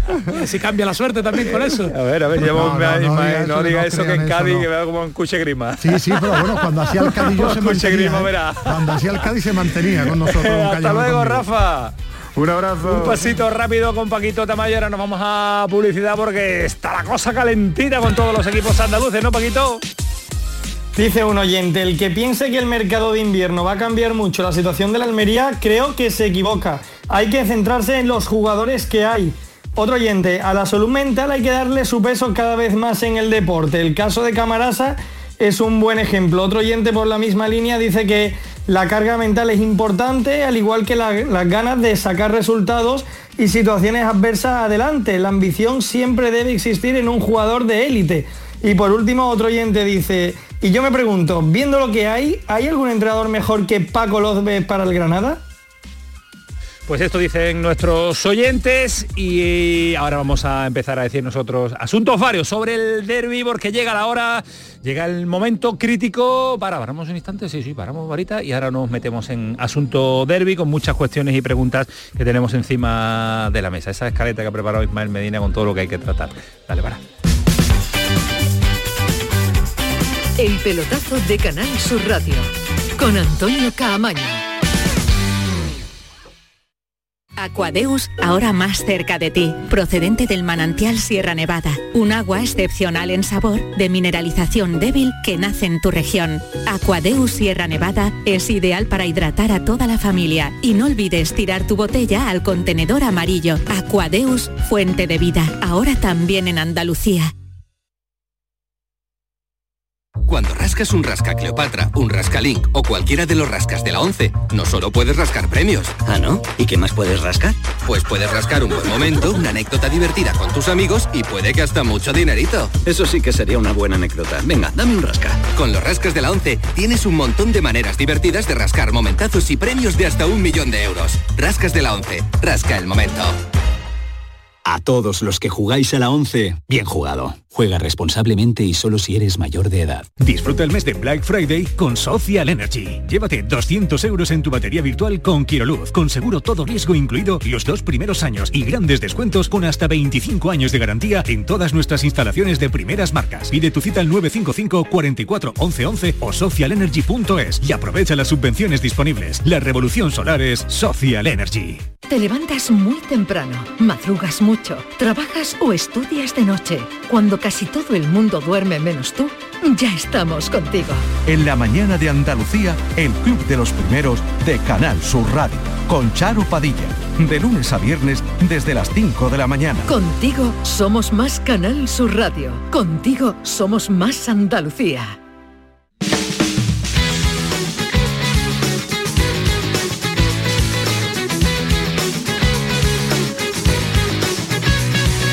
El pelotazo de Canal Sur Radio con Antonio Caamaño. 46 minutos de pelotazo que está pasando Fali, como tú dices, volando, ¿no? El de los lunes Sí, vuela, ¿no? Extraordinario. el tiempo que nos y el queda, día ¿no? que pongamos las cámaras aquí, esto va, sí que va a pegar pelotazo. sí, esto va a sí pegar pelotazo. La cámara va a haber que poner. Vamos, ya negro, vamos a fundir negro más de una vez, ¿eh? Ya le hemos avisado a los compañeros de seguridad que tranquilidad, que No, está, está la la- cosa. A mí me gusta que esté así. La gente, como nos está contando Paco Tamayo, está en las redes sociales también muy, muy activa. Bueno, la, la apertura ha sido analizando el partido del, del derby, lo que deja, lo que no deja, lo que mm, hay, lo que no hay, quién merece y quién no merece. En fin, que hay muchos asuntos que tratar y os iba ahí mm, subiendo, iba subiendo la temperatura, cortamos de raíz, así que no sé si ahora seré capaz de volver a recuperar la temperatura, aunque está la cosa con el asunto psicológico eh, candente. Eh, Samu, eh, ¿sale reforzado algún equipo de este o es que eso es un Yo tópico iba- tirar? Es el a tópico, hablar- ¿no? a ¿Quién sale del- Te iba a reforzado? hablar un poco del, del, del Betis, de la, de la cuestión, porque el Betis hizo muy buen partido. Yo no sé si de 0-3 o 0-4, como dice la gente, porque yo creo que primero hay que meter el primer gol, 0-1. Y de hecho, cuando se puso 0-1, fue el peor Betis. Sí, que a lo mejor si lo marca en el minuto 1, a lo mejor no vemos el mismo Betis. Ni el- eso es ni el mismo- ni el mismo ¿no? Sevilla. Ni el mismo Sevilla, eso es ciencia ficción, ¿no? Y sí me, me- creo que, que le hay que... Vi al Betis más valiente con Pellegrini en el campo del Sevilla, el más valiente desde el principio, el, eh, tanto en la presión alta como en sentirse dominador. Yo no sé si por la debilidad del Sevilla o por, o por ese esa convicción que tuvo el equipo desde el principio. Después también vi al- a un Pellegrini muy o sea, ir a por el segundo gol con los cambios, que quizás es donde cometió para mí el error. Que, que por eso también minimizo un poco el error, porque nunca me parece mal que un entrenador haga la lectura De ir a por el partido, de ir a ¿no? por el De por el partido, de intentar, vio que con Abde y con Luis Enrique quizá podía aprovechar los espacios que se, que se yo creo que después de esa pitada que hubo a Lucas Ocampo, ese nerviosismo que había en el campo de a la pitada al entrenador por cambiar a Lucas Ocampo y ese nerviosismo que había en el campo del Sevilla, si está un jugador como William Carballo en el campo y hay una posesión de un minuto, de un minuto y medio, que no hace falta ni atacar, creo que ya se hubieran incendiado el campo. Creo que era más importante Esa lectura, tener tiene- el balón esa lectura tiene que hacer el futbolista. Que, que la- Sí, no la- tener el balón embargo- que ir a, a por el marcar el segundo gol era más Samu, importante. fíjate- Pero bueno, eso también Fíjate que es cierto que el Betis pas- pega un pasito atrás yo no- después del gol. Yo creo que es algo lógico y que hacen casi todos los y equipos. creo que físicamente también el equipo había corrido mucho. Corrido y mucho. para marcar un gol si tuvo que comparamos exponer mucho. al Betis de ayer con el Betis del año pasado en Nervión, que fue a por el 0-0 de forma descarada, a- se por el inferior, punto se sintió muy inferior. extrañamente inferior, con un Sevilla con Mendilibar que iba al alza. El Betis de ayer fue mucho más valiente que ese Betis. Yo creo que ha sido el- la mejor versión del Betis fuera de casa este año. Prácticamente yo creo que la dio el derby con respecto a los cambios. Metió Luis Enrique un palmo, faltó para que Luis Enrique hiciera el segundo gol. El 1-2 en un gran remate de Sí, pero cabeza. hay que pedirle mucho más. Yo creo que es un futbolista que se está, es para mí de los pocos se está descolgando. Yo lo, yo lo Se pondría está descolgando. yo lo pondría Sí. yo sigo confiando mucho me parece un futbolista distinto me parece un futbolista con un uno contra uno tremendo y ayer con todo lo mal que puede parecer que lo hizo no define el derby por un palmo porque hace un remate de cabeza espectacular Muy parecido al del gol de Roma. Efectivamente, un remate, un salto espectacular. Y por esto no le entra- yo yo, yo no vi un partido donde eh, claramente había un entrenador que hace mucho mejor a su equipo, que es Pellegrini. Que lleva cuatro porque, bueno, y es mucho mejor entrenador, muchísimo mejor entrenador, porque el Betis es un equipo estable, con una idea de fútbol muy clara, que sí fue mucho más atrevido que en otros derbis, Y que algo hizo la pelota. Ismael, perdona, sabe lo que hacer en el campo. es que el eso- Sevilla no Eh, sabía. por por cómo eso jugar. digo que para mí es un partido de entrenadores ayer, siempre, pero mucho más ayer. Es un Betis más estable, un, un Betis que fue a por el partido, un entrenador que hace mejor a sus jugadores, porque más Roca, que yo lo he visto en el Leeds y jugaba poco en el Bayern, Pellegrini lo ha hecho mucho mejor, Isco, el equipo, y a mí el Sevilla, que este año tiene... Chaval que estaba en primera federación. a, a mí el Sevilla que tiene personalmente mejores jugadores era un equipo desordenado tácticamente y el Sevilla empata porque tiene algo que en el fútbol actual populista eh, se puede utilizar hasta ahora, eso de los cojones, el Sevilla corre una barbaridad, tiene corazón, cojones y alma. pero eso te y da- eso te empata. da- No, no, es un- que, bueno, pues yo creo que el Sevilla en el derby tuvo eso, Tuvo lo tuvo orden, tuvo un zapatazo de Rakitic, solo lo puede hacer un jugador top como es Rakitic y el equipo tuvo corazón, alma para lo que le da, lo que pasa que Fijaros- es un equipo muy desordenado pero, pero- pero con tácticamente. eso te da para un partido como el partido ante el Betis, no te da para mantenerte una Pero temporada no, con es que- corazón, pero- coraje, pero con- fíjate, con, Antonio, ganas, pero no, empató eso no. ayer, Sí, es que es el mérito ayer del Sevilla porque Hay un es que empató Pero, siendo le, muy pero- inferior pero le al vale el empate para, para tranquilizar No, la mente del Sevilla. no, yo creo que no. Bueno, es Sí, no perder sí. el derbi en casa yo- yo, siempre creo que si hubiera con la perdido ayer, diferencia que hubiera hubo- sido... Si hubiera perdido ayer. A ver, no, se iban a tomar decisiones drásticas. eh, ¿Tú lo con un claro resultado eso? de- a ver, yo con un 0-1 estoy convencido que, Que no, no. se hubiera tomado una decisión drástica. Eh, después nos ponemos en lo peor, eh, ¿no? En este caso para Diego Alonso. Si hubiera habido un 0-5, pues evidentemente llega un momento en el que esa vergüenza mm, tiene que tener un soporta? sacrificado y ¿Quién es la el soporta? entrenador. Pero fíjate que en esta este cambio de tornas que parece, ¿no? Por, por, por la marcha que ha tenido el Sevilla en los últimos años, donde el éxito deportivo de- en, en Europa o en Liga incluso con cotas mucho más altas, yo creo que le hacían tomarse el derby con la importancia que tiene, pero no vital. No era el partido vital de la temporada. Esa es la sensación que yo al menos he tenido, siendo muy importante para todos Habla del Sevilla. de Sevilla. En esta ocasión creo que es justo lo contrario, ¿no? Era un partido tan vital que, como decía Samu, el entrenador se permite el lujo en Champions, con lo que vale entrar en Champions, de hacer una alineación que yo creo que todo sevillista cuando la vio, ahí están las reacciones, ¿no? Cuando conocieron la, la alineación ante el Arsenal, que la gente se echó las manos a la cabeza, se lo jugó todo casi a una carta, ¿no? Algo que a mí, en los últimos 12 años, diría, de la historia del Sevilla, no he visto en ningún entrenador ni en ningún dirigente. Es decir, el derby era, insisto, un partido muy importante, por eso han ganado muchos, muy importante, pero también evidentemente era muy importante llegar a finales de Europa League o meterse en Europa League o meterse en Champions. Creo que esas tornas van un poco por la sensación de los dos equipos ayer. Para el Betis sigue siendo muy importante porque quería romper una racha también de los últimos años donde le cuesta un mundo ganar un derby y mucho más en el Ramón Sánchez Pizjuán, pero tiene otras miras puestas Pero a día va de un hoy. año más y no le sale. Claro, Pero va sí. un año más y no Pues le sale. esa es- que claro, el es la única de, diferencia, El ¿no? Betis vuelve a dejar vivo, pero como Bueno, vuelve pero a es dejar que, vivo, es que, mm, que- todo lo que- que- que fácil es todo lo que, a un equipo, Antonio, ¿no? todo lo que hablábamos antes del derby, muchos de los analistas comentábamos que el derby era de empate porque el Betis no sabe jugar los derbis.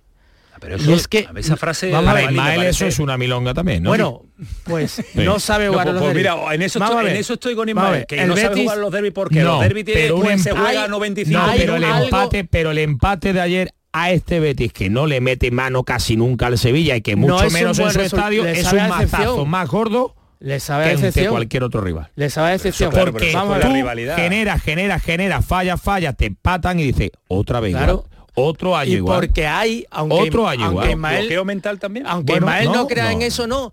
Hay una idea. Ah, o sea, somos hay algo mental. Eso, eso funciona así. El aficionado del Betty, el futbolista, es algo parecido Se a una se creencia. siente inferior. Evidentemente. O y en tiene, los entornos, o- o- evidentemente, o porque tiene muy porque muy muy presente más, la racha Yo porque no- se habla durante creo toda la que sí, semana Yo no, Evidentemente. yo no creo que un partido, un equipo que tenga presente la racha o la- eh, haga el partido que hizo el Betis. Yo el primer tiempo que hace No, el Betis. digo que el que mazazo, que Samu, no mete los goles, pero Samu, porque hace un problema de lo que eficacia digo que, que el el Betis ya ha tenido mazazo este año. no lo que digo O sea, que el que el que- mazazo de un empate lo que supone un empate hace que como tú has dicho te empatan y el Betis ese- no sea no capaz de mantener el mismo nivel de arrollar al rival. Que no sabe jugar los derbis. Pero eso no por Que- ser el que derbi, es que uno, en un partido que uno hace tantos No méritos, un partido que hace uno tantos méritos, te pones ganando y te empatan, es normal que, que, que sufra ese Eso impacto. todos los partidos. No, por eso no creo que sea especialmente el, el, gol, tú metes un gol y te vienes arriba No, y, Sí. y remonta o y no remonta, cuando pero has es hecho que es tantos momento méritos, gol, y ¿no? cuando has hecho tantos méritos para ganar y vas ganando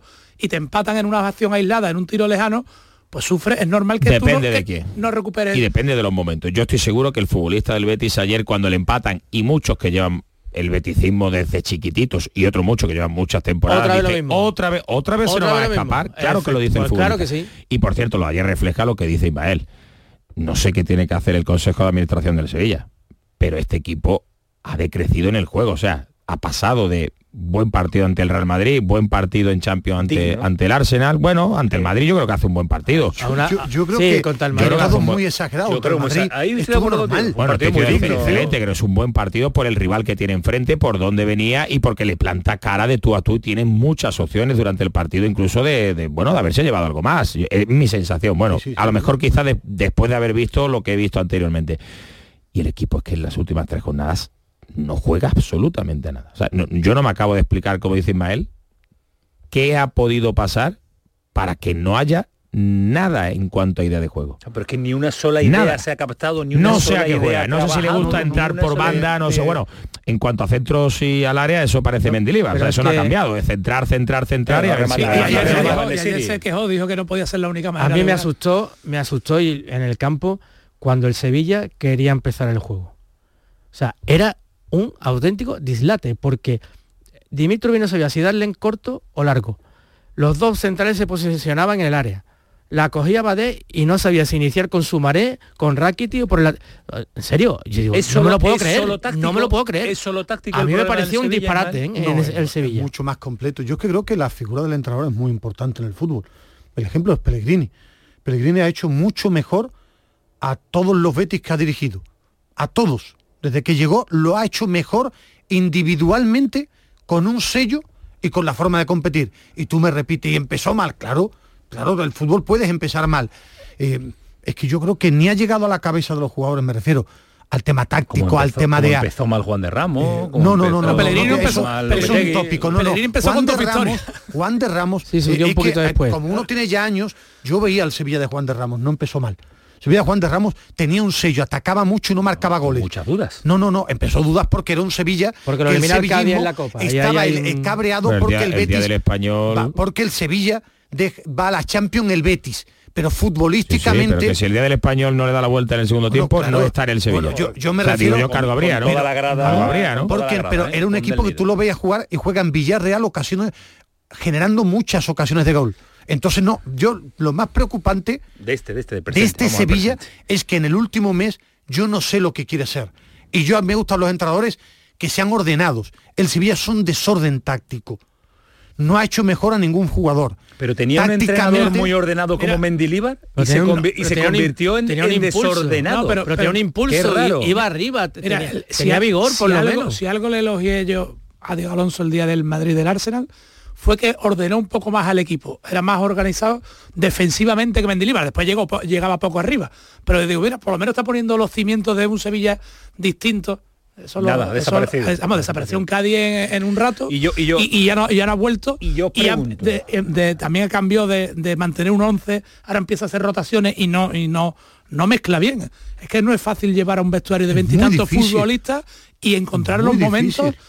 Y más en este Sevilla. No, pero el riesgo de traer un entrenador con ese bagaje y Ha un corrido- entrenador que el Sevilla ha corrido un Y, y riesgo ahora hay un problema, Cabaño, eh, en esta, lo que decíamos anteriormente al principio, ¿no? En, en esta aceleración de la regeneración de la plantilla. Eh, ¿En base a qué fichas? ¿En base al club? Al En base, no, digo, en base a que, como se hizo con Mendilibar, esto viene y si está el entrenador bien y si no, pues ya veremos. El Sevilla En base a Diego Alonso, como han declarado el No vicepresidente, que será presidente y el no director deportivo. Pero es, pero, Esto es difícil. pero ahora de- Alonso, si Diego Alonso pierde tres partidos seguidos más, Claro, está en la ¿cómo- calle. ¿Cómo va a fichar? ¿Cómo va a fichar en Navidad yo me Real- parece más un allá de. Real Sociedad y PSV, sobre todo el PSV en casa es un partido importantísimo. Para quedar tercero, para quedar tercero, por lo menos. Para ¿no? seguir en Europa. Para seguir en Europa, ya claro. sea para tener opciones en la última jornada de segunda plaza o Ese la tercera. ese es el partido. Ese partido es definitivo porque Es una final. Es una final.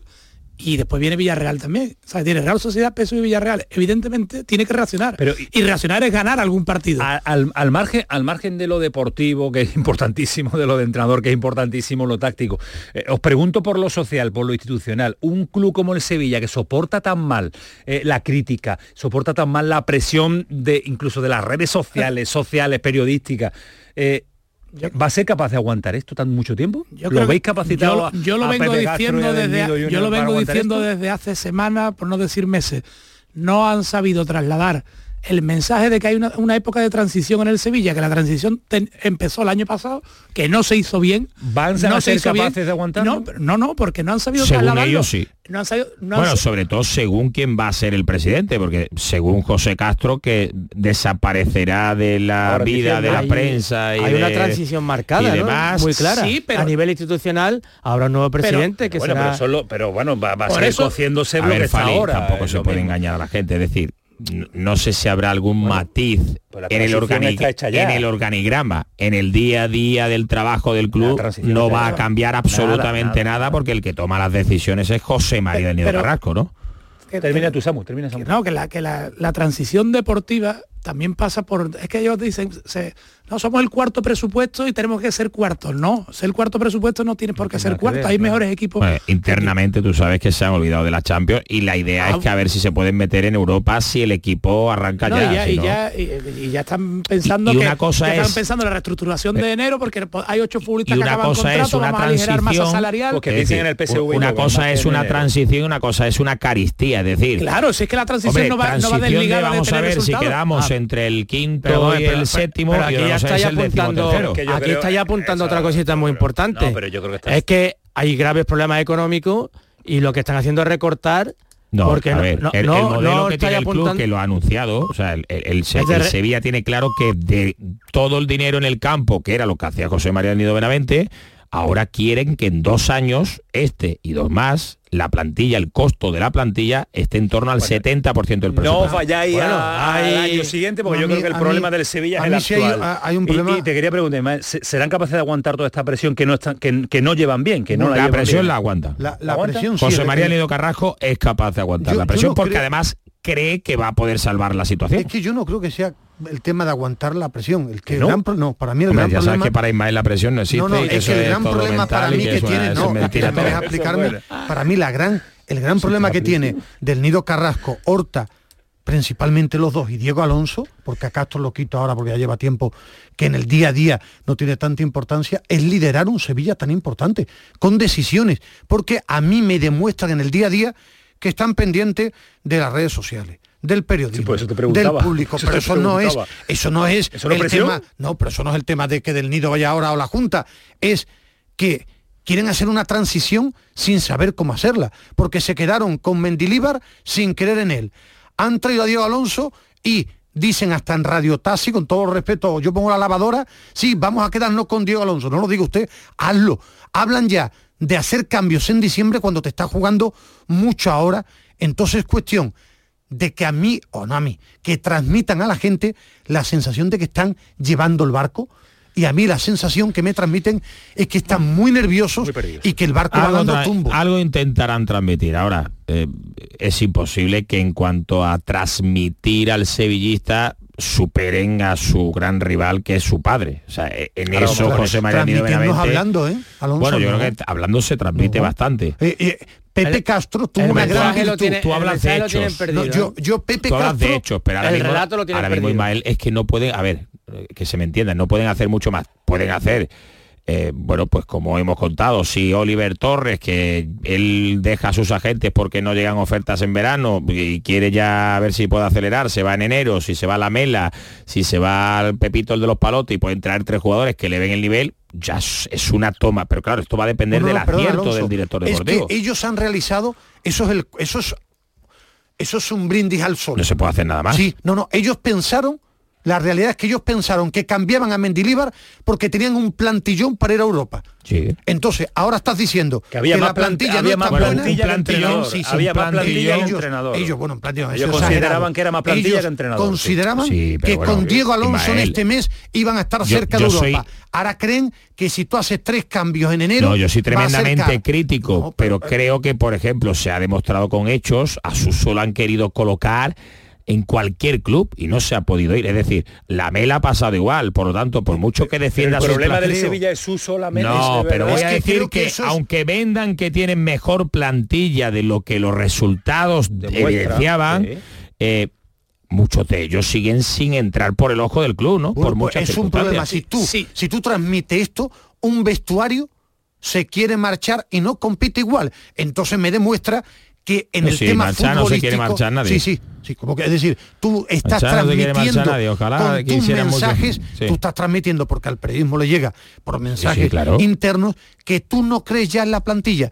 Y el triunfo de Mendilíbar fue convencerle a este vestuario, ustedes nos vayan a salvar. Entonces tiene un gran problema de los que llevan el barco, están siempre haciendo huidas hacia adelante y a mí personalmente creo Sí. que es un error Sí. gobernar Correcto, así, claro. no por una junta. Y eso se no por traslada al del campo, padre, que cada claro. partido es una Entonces, presión un porque derrota es de- tu padre es un error saliendo en los medios. de personalidad, de carisma, de liderazgo, de lo que mandan que no demuestran hacia dónde quieren llevar el barco, que es el Sevilla Fútbol Club. Paramos un instante, a la vuelta José María del Nido Buenamente ha aparecido ante lo que va a ser la Junta dentro de un mes, ¿no? No tiene fecha todavía, ¿no? Sí, el día día cuatro. 4. Día cuatro, Cuatro de día diciembre. Él dice que por el- eso, por eso aparece. El 5 No, va a llegar y va a arrasar mitad, con mitad todo. de diciembre, por eso he hecho el 5. El Vale, cinco vale, va a pensaba arrasar que con eran los todo. 100 días que había calculado. 5 amanecerá un nuevo Sevilla. Por eso, por eso, pensaba que era... Bueno, pues nada, ahora vamos con eh, Del Nido con otro lío más, porque también es eh, para tenerlo Pero en el corte cuenta. es el mismo de los últimos Bueno, tres eh, años. pero, Sí. ¿Qué, hace- pero ¿qué hacemos? Pues, pues No. para recuperarme dentro de El hace corte tres de años, hace que lo un vamos a año. tirar hay que explicar a la gente que puede ser o no, yo no lo sé, pero que no significa que va a suceder. suceder Dale, seguro. varas. El pelotazo de Canal Sur Radio con Antonio Caamaño. Canal Sur Radio. Estás estupenda. Gracias. Medicina estética en Clínica Doctor Ortiz. ¿Tu hermana y tu hermano también? Ellos cirugía plástica en Clínica Doctor Ortiz. ¿Y el pelo de tu marido? Ah, injertos capilares en Clínica Doctor Ortiz. Ahora en Clínica Doctor Ortiz ampliamos servicios. Ginecología general, funcional y oftalmología. Seguridad, confianza y satisfacción de nuestros clientes. Cuando decides hacer las cosas como nadie, ocurren cosas asombrosas. Como unir la tecnología híbrida líder de Toyota y un diseño rompedor en un SUV. Toyota CHR Electric Hybrid. Con sistema multimedia Toyota Smart Connect con servicios conectados gratis. Estrena la hora sin esperas. Lo extraordinario se hace de frente. Te esperamos en nuestro centro oficial Toyota y Paljarafe en Camas, Coria del Río y en el polígono Pisa de Mairena. La diversión te llama sin remedio. Saborea cócteles únicos, vibra con la música y grita de emoción con los partidos más épicos en Sin Remedio Premium Cóctel. Ven a conocernos y no te quedes sin tu reservado. Calle Arcos 33 Los Remedios. Más confortable, más espacioso, más equipado. Así es el MG ZS Gasolina, el subcompacto con 7 años de garantía que te da mucho más. Desde 13.990 euros. MG ZS, disfruta más por mucho menos. Precio sujeto a financiación, consulta condiciones en mgmotor.es. Ven a conocerlo a Motor Inglés, Avenida Fernández Murube 14, en la S30, Sevilla. Vigorra, toma la calle. La mañana de Andalucía sale a tu encuentro. Recorremos Andalucía con Jesús Vigorra. Y este próximo viernes 17 de noviembre estaremos en Granada. Para conocer aún más a la gente que es protagonista en esta tierra, su legado, su belleza natural, su arquitectura y su patrimonio, su gastronomía, su interior y sus playas, su proyección internacional, sus curiosidades. La mañana de Andalucía con Jesús Vigorra. Este próximo viernes 17 de noviembre, edición especial desde Granada. Contigo somos más Canal Sur Radio. Contigo somos más Andalucía. El pelotazo de Canal Sur Radio con Antonio Caamaño. Seguimos aquí a estas horas, a estas horas todavía con el calentito, muy calentito. El intermedio, el intermedio, ¿acordáis cuando se llamaban las cosas? Las pausas era el intermedio. No Hacemos suelo verlo. Un intermedio. No digo el programa, Ah, vale. digo, el intermedio publicitario. Voy a visitar a Tamayo porque sí está caldeado el asunto, imagino que en redes sociales. También a pesar de las horas, 11 y 37 de la noche, esto es el pelotazo y con las redes y la vía WhatsApp telefónica abierta, Tamayito. Hombre, una jornada de derby, imagínate, ¿no? Cómo están nuestros oyentes. Un oyente nos dice que el Sevilla se escapa vivo una vez más del derby, que el Betis no sabe jugar derbis, lo sabemos todos. Otro oyente nos dice, pienso que el derby, no como dijo Pedrosa, fue dominio del Real Betis y los nombres fueron Ayoce e Isco. Lo de siempre, hay que saber jugar y ganar los derbis, que espero y creo que va a llegar muy pronto. De Rakitic no habláis o de Jesús Navas con la edad que tienen y dieron otro masterclass en un derby. Y por último otro oyente nos dice qué hubiera pasado si Isco mete ese cabezazo en el segundo 50. Ayer el Betis perdona demasiado y una máxima del fútbol es que quien perdona lo paga. Pues sí, eh, ¿qué hubiera pasado? Pues no lo sabemos, el partido que nunca se, se disputó. Bueno, Pero eso dicen nuestros oyentes. Eh, antes de meternos con el asunto tan enrevesado, manido, pesado ya de la vuelta de- del nido Benavente, para ti, Ismael, el nombre, el nombre propio del partido? Del partido. Isco, Isco. Mm, Es que yo, Isco estuvo bien, tampoco estuvo soberbio. Estuvo bastante bien porque está jugando muy bien. Para mí no hubo un nombre por encima de, de todos. El Betis me... te has destacado al colegiado, ¿no? Puede ser. ¿no? Sí, Gil Manzano me pareció muy buen arbitraje. Tengo que apuntar. En el, en el Sevilla, por ejemplo, el gol de Rakitic, creo que l- Bueno, le, el único. le pegó de forma extraordinaria. Tampoco estuvo extraordinario. en, Rakitic, el, ¿eh? en el Betis, pues, por ejemplo, el mejor para mí no fue Isco, fue, Fue eh, Petzela. Yo, yo, yo Creo que destaqué en la Petzela- radio a Petzela y Petzela, Guido- a Yoce Yo y creo que Ayoce tres. fue Isco. Pues yo creo que tres, para mí. creo que Petzela y Está a un nivel soberbio, ¿eh? Petzela y Guido se enfrentaron al ¿eh? Betis. No, el Sevilla Pero, no pero a ver, pero a ver, yo puedo. Bueno, Isco- para mí sin dudarlo. Pero a ver, yo puedo compartir lo de Petzela, pero el Sevilla tampoco me atacó tanto como para De hecho, eso, lo eso destaca Petzela. Y aparte Mira, que en Nesiri cuando no claro, le llegan no. muchos hay un detalle, un hay un detalle a mí difícil de, de me marcar. pareció increíble el desarrollo del derby y es que el Betis lo jugó con el portero del filial con Fran Vieites Y tiraron una vez. y el Sevilla fue incapaz de tirar de, de- ponerlo gol. a prueba Solo el gol. o sea mm, mm, que el chaval estuvo bien ¿eh? yo creo que creo que incluso estuvo hasta más tranquilo o mejor que el portero del Sevilla que Dimitrovic la, la sensación de, de seguridad creo que la transmitía, la más, transmitía el que- chaval del aunque Betis. hizo alguna parada mejor Dimitrovic Pero la seguridad te la transmite pero ¿cómo, el equipo. ¿cómo eh, es se la- posible se la pasa cómo es posible que en los primeros 20 minutos no le tiraron un córner cerrado el Sevilla que alguno que tuvo no tiraron un Tiro la lanzamiento entre los tres palos para probar el portero del filial con el que se presentó el Betis en el derby. Pero eso no lo ven. Eh, tan incapaz está el equipo Yo creo que ah, yo he destacado en el, en el Betis a esos tres. Yo, yo, a ver, yo sí creo que el Sevilla no tira, pero con tantos centros laterales, yo eh, el partido de, de, de Pechela para mí, sobre todo por a arriba. también. Y No, creo, y- y que está no- consiguiendo incluso hacer crecer al chaval al lado. sí, a sí, sí, Real, no, si hablamos ya de la temporada de Pesela, un buen partido, ¿eh? Hizo un buen partido. Y en el Sevilla, hombre, yo creo que Rakitic es verdad que suele liderar cuando el equipo está muy caído y creo que hay solo una buena noticia esta temporada que es lo de Pedrosa, ¿no? Que es lo que puede provocar la salida de Acuña. Eh, yo creo que Pedrosa, que llegó de la mano de Monchi, que parecía que, bueno, llegaba porque un día llegó por allí, lo tener- fichó y que, a ver, bueno, que no le convencía ni a Mendilíbar, que lo puso más por no mm, desmotivarlo que por otra cosa, porque ya hemos contado que en ese partido va a jugar Quique Sala. A mí me está, me está gustando mucho. Creo que es un futbolista que crece en cada partido y que estoy convencido que va a provocar lo que te he dicho antes, que el, en el, el mercado error de, no enero haber vendido a Acuña en verano Sí, creo que bueno, ahora con no- Pedrosa lo, lo, no ves, era el lo ves mismo, más, sí. lo ves más posible Era un riesgo. Hablabais de Isco, es que Isco está jugando muy bien, muy bien, pero de forma regular.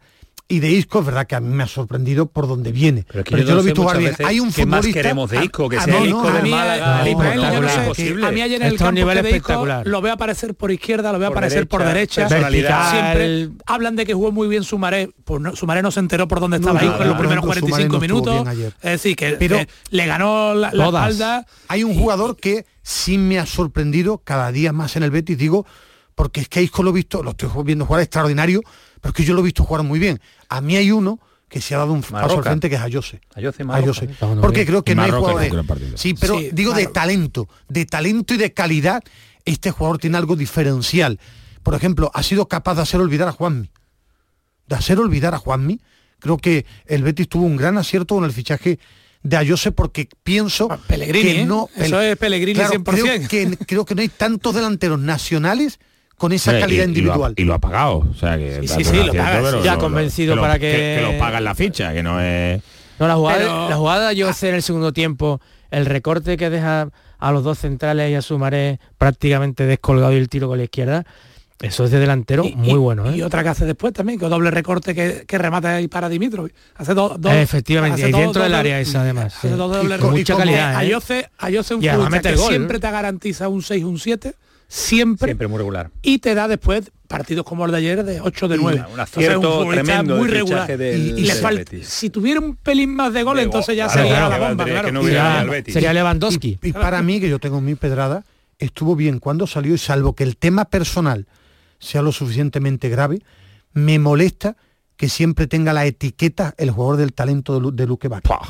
Entonces, como me parece Es bueno, una pedrada. me parece bueno y creo que cuando salió ayer hay algo distinto. Yo creo que creo la- que con Luque Bacchio En la élite hace el- falta más cosas. bueno, claro, está en el Sevilla. No, no, me pero refiero, hace- cuando pero digo hace el falta Sevilla, perdón, me explico bien, que es- con ese talento que para mí tiene descomunal, ha llegado al Sevilla porque no lo ha abordado en otros equipos, pero para mí tiene Y es más, algo distinto, en- tiene velocidad en el Sevilla y desequilibrio. Le falta algo muy importante para que pueda brillar y que a la gente le enamore, que es yo, yo veo un futbolista con muy poca sangre. Bueno, Esa es la yo- realidad. yo creo Y que en debe el ser- fútbol, En el- bueno, de hecho hay en- dos jugadas donde, donde provoca sangre, ¿eh? dos acciones de centros laterales muy cómodas porque simplemente No es que no le da la gana de ir a Bueno, presionar. Yo creo que debe ser titular no, titularísimo en este Sevilla. Yo creo que Luque Bacchio puede jugar mejor en un equipo que llegue mejor arriba y potencie sus virtudes, porque atrás le cuesta. Por Y- ejemplo, y que no en siga nadie, Betis- no siga en nadie. Betis y que esté más brillaría mucho y que más, esté arropado, eh, ¿no? Eso por eso. Porque eh, en el Sevilla solo juega Sumaré por medio ahí intentando... no, ayer puso Sou y Rakitic, Puso puso, Rakitic, puso tres. Ento- Entonces me dais la razón y lo que me refiero que ha puesto Pellegrini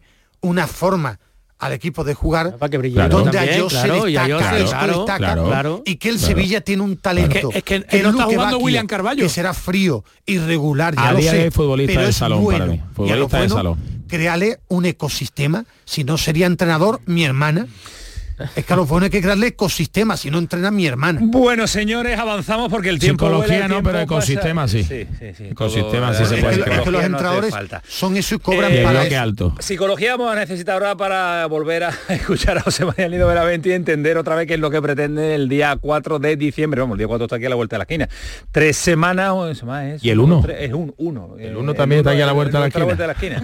Y el día 4, la llegada de diciembre está a la vuelta de la esquina y los polvorones también, Alonso. Sonido, un mix de hoy de los compañeros de Cope Sevilla que han tenido un mix, un mix, un, un sonido mix, Ismael Medina, es que lo que pone ahí, mira, del nido mix, con cadena Cope Sevilla, dale. Los tres últimos años se han perdido 85 millones de euros jugando Liga de Campeones. Hemos perdido el 87% de los fondos propios acumulados durante toda nuestra existencia. Y os se mete la cizaña y se empiezan a recortar gastos, pues nosotros entramos en causa de disolución. El actual proyecto del Estadio Ramón Sánchez Pizjuán que tiene el Consejo de Administración es un bluff, es una utopía. No hay nadie que hable de nada. El único que habla es el señor del Nido Carrasco. Bueno, el timbre de voz no se le conoce al presidente de la entidad en ningún tema que es objeto de debate. Bajo mi punto de vista, ya lo, lo veremos, tienen las horas contadas al frente del Sevilla Fútbol Club y nosotros vamos a, a configurar nuevamente el mejor Sevilla de la historia, sin posibilidad de fracaso. Si lo cogemos como estamos nosotros convencidos que lo vamos a coger el 5 de diciembre, en 100 días no conoce a mi Sevilla ni la madre que lo parió. Bueno, Ea. yo creo que es el de- del nido histórico y eh, Sí, de toda la vida. ver, Sí, es así yo, y yo morirá, y siempre morirá he siendo dicho, así. ¿eh? y me parece importante esa parcela, creo que él sabe transmitir Lo que no mm, transmiten lo que ahora, nos ¿eh? transmite el actual Consejo de Administración. Evidentemente no lo hace José Castro, no lo ha hecho nunca. Y tampoco es capaz todavía de lograrlo, aunque a veces lo intenta eh, José María del Nido Carrasco. Eh, después, yo siempre pienso que desde fuera, como en la política, es mucho más fácil eh, vender ciertos aspectos de cambios, de mejora, de radicalidad, de éxitos. Es verdad que a él le avalan lo que ha conseguido ya en el club, ¿no? Pero a día de hoy no, no cambia este mensaje del que he escuchado hace uno, dos años o tres años. Esa es la realidad. El mensaje que se repite. Solo puede cambiar el, lo mensaje, el mensaje desde, desde que firmó el pacto que después no cumplió, Porque que, que precisamente le permitiría Claro, volver porque hay al una puesto de mando en un mes. Hay una muy Podría mala gestión deportiva en los dos últimos años, eso es innegable. Pero claro, obvia, pero- obvia también pero que se utilizaron los fondos propios en la época de la pandemia, que hace un pero- cuarto de pero hora, para, ¿no? para ir, para ir Y- definiendo temas, eh, ¿Del Nido meramente tiene opciones de volver al Sevilla? Yo creo que no.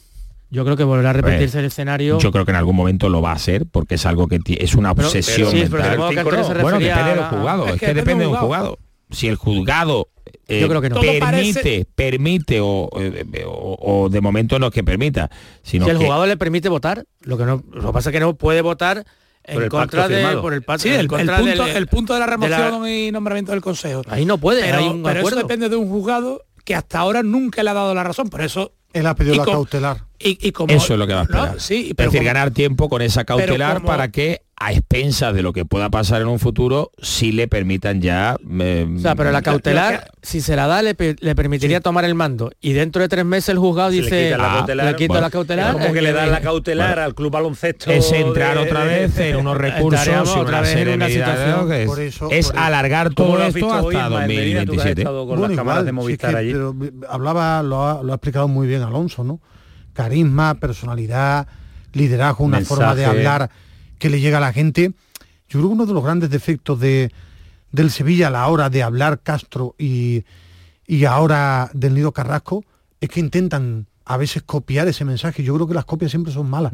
Cada uno tiene que tener su forma de ser, de entender. Es más, Castro numéricamente ha Supera conseguido títulos. Y, y es que yo creo que al final los mensajes están muy bien, pero es más importante el trabajo que se haga, cómo lo hagas.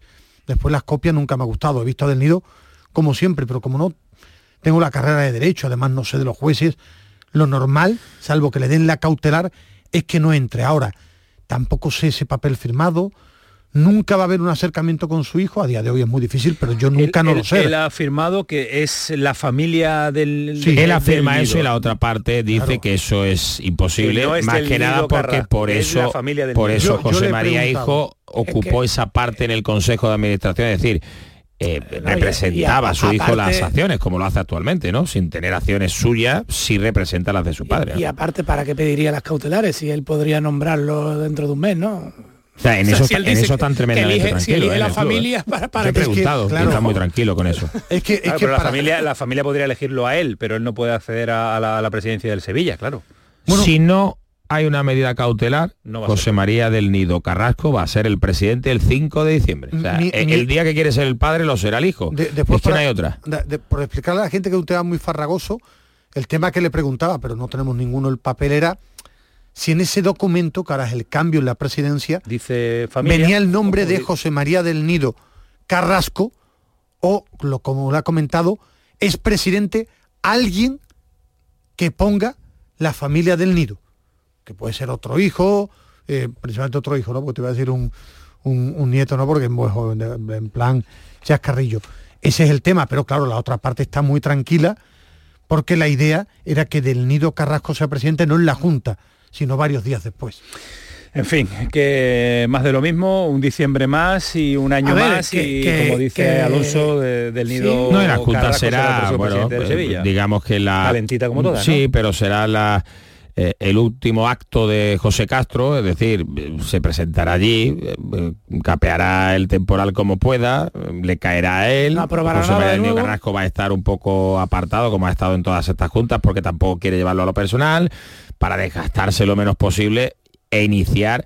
A ver, yo, yo tengo, no lo conozco, si no lo contaría, pero tengo inquietud de ver en qué va, en qué aspecto puede cambiar con José María Carrasco como presidente, ¿no? Porque es que creo que puede cambiar muy poco, como no nombre a alguien más dentro del Consejo, que no, no, no- no podrá eh, por el tema de acciones. Creo que no hay muchos más cambios. Eh, eh, yo, yo he sido dos ¿Qué gobierna detalles muy no? rápido. Que eh, hoy ha dicho, ha nombrado dos veces.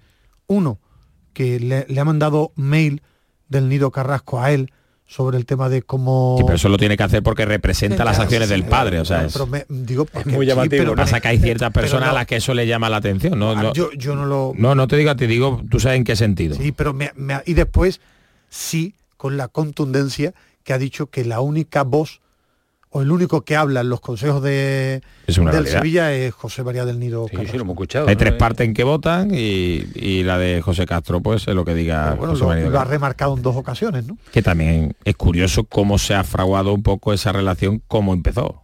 Si recordáis cómo empezó la relación de José María Nido Me llama la atención, igual una anécdota, que fuera Moncho el que le da las entradas el año pasado y este para los partidos europeos del Sevilla.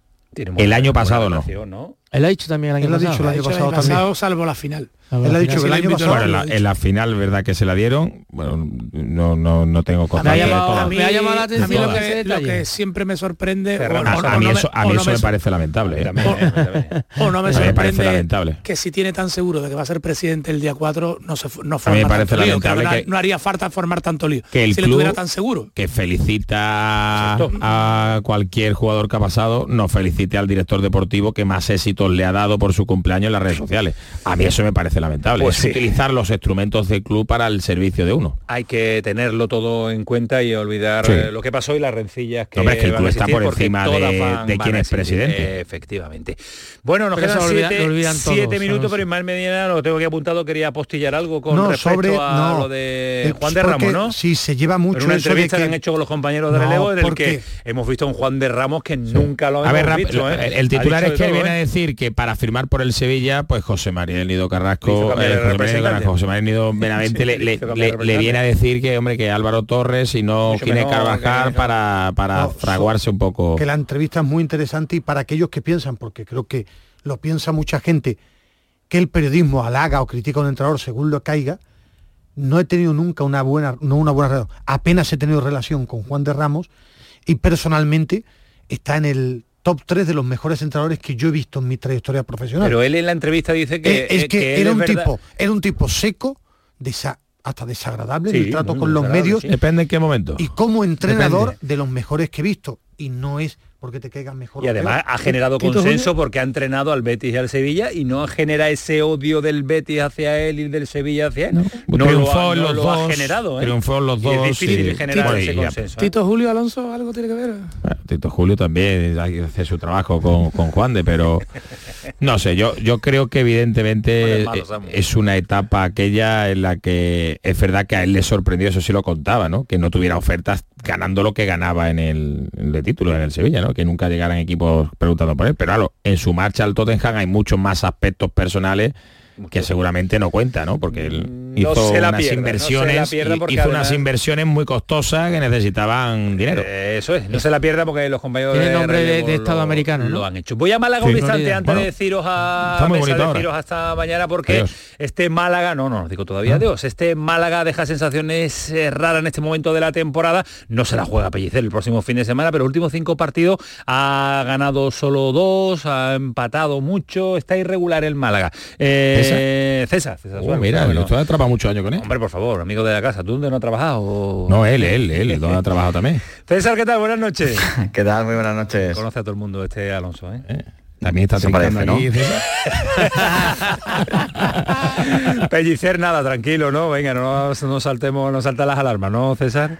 No, no, de, momento todavía no. Sí que es verdad que hay un sector de la afición que, bueno, pues por unas causas o por otras, pues no, no termina de estar con él, ¿no? Y siempre hay un pequeño run run, no demasiado alto, pero en cualquier caso no hay, yo creo que ningún tipo de, dudas. El Málaga, a fin de cuentas, es verdad que en este mes de noviembre todavía no ha ganado en Liga, Sí ganó en la Copa del Rey, mm, pero es el equipo menos goleado, no ha perdido desde la primera jornada ante el Castellón y además también hay que meterlo todo en contexto, ¿no? Hay que ver, por ejemplo, que, que es verdad que no se le ganó al Ibiza, que no se generaron demasiadas ocasiones, que yo creo que es el bloqueo principal que tiene este equipo, que no es capaz de generar demasiadas ocasiones, a pesar incluso de, de dominar mucho, pero que, que, bueno, que a fin de cuentas pues eh, está ahí como equipo menos goleado, que tiene muchas lesiones y que todo esto está perjudicando un poco pues la evolución y la progresión de- del equipo. Pero, pero bueno, todo dependerá de si empieza ya a ganar partidos, sobre todo ahora que ya ha pasado esta, entre comillas, pues difícil situación de jugar contra el Ibiza con apenas 11-12 profesionales. Ibiza y, y el Córdoba también, eh, eh, que hizo un mal partido el Málaga en ese partido ante el Sí, Córdoba, también con uno menos, acabó el partido. verdad, sí.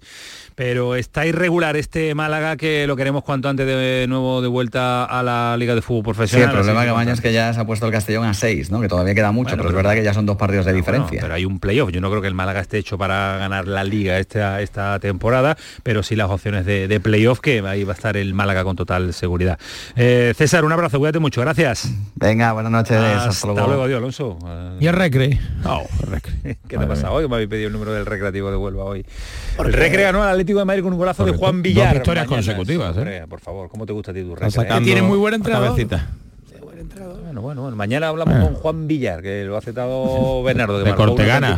De Cortegana, muy bien. también lo citabas, ¿eh? Juan es un fenómeno, Por persona, un tío Que grandísimo. no hace falta que te haga la gestión Juan Villar Bernardo, ¿eh? De Cortegana era de Aroche, de Cortegana, Cortegana, ¿no? de Cortegana, de Cortegana. Amplia trayectoria, la ¿eh? sección de Una amplia de trayectoria, Juan Villar. no la Juega gestión. muchos equipos. Y Juan bueno, Villar, Osasuna, Tenerife. Sí, se lo ha llevado. Almería. Tiene, tiene, tiene, Sí, tiene para no comprar Cortegana. los- Para comprar Cortegana, mañana se voy a decir. El Iván Rosado pueden ser los dos que más allá. Eh. No, Fidel también, está, Fidel también ha trincado. También ha. Juan Villar es una debilidad de Camaño. Es, que es muy, muy buen amigo. Personal. Buen tío, porque es muy Sí, buen tío. Se han portado bien cuando uno no estaba fuerte mentalmente, Ismael Medina. que Anda, Anda. Medina.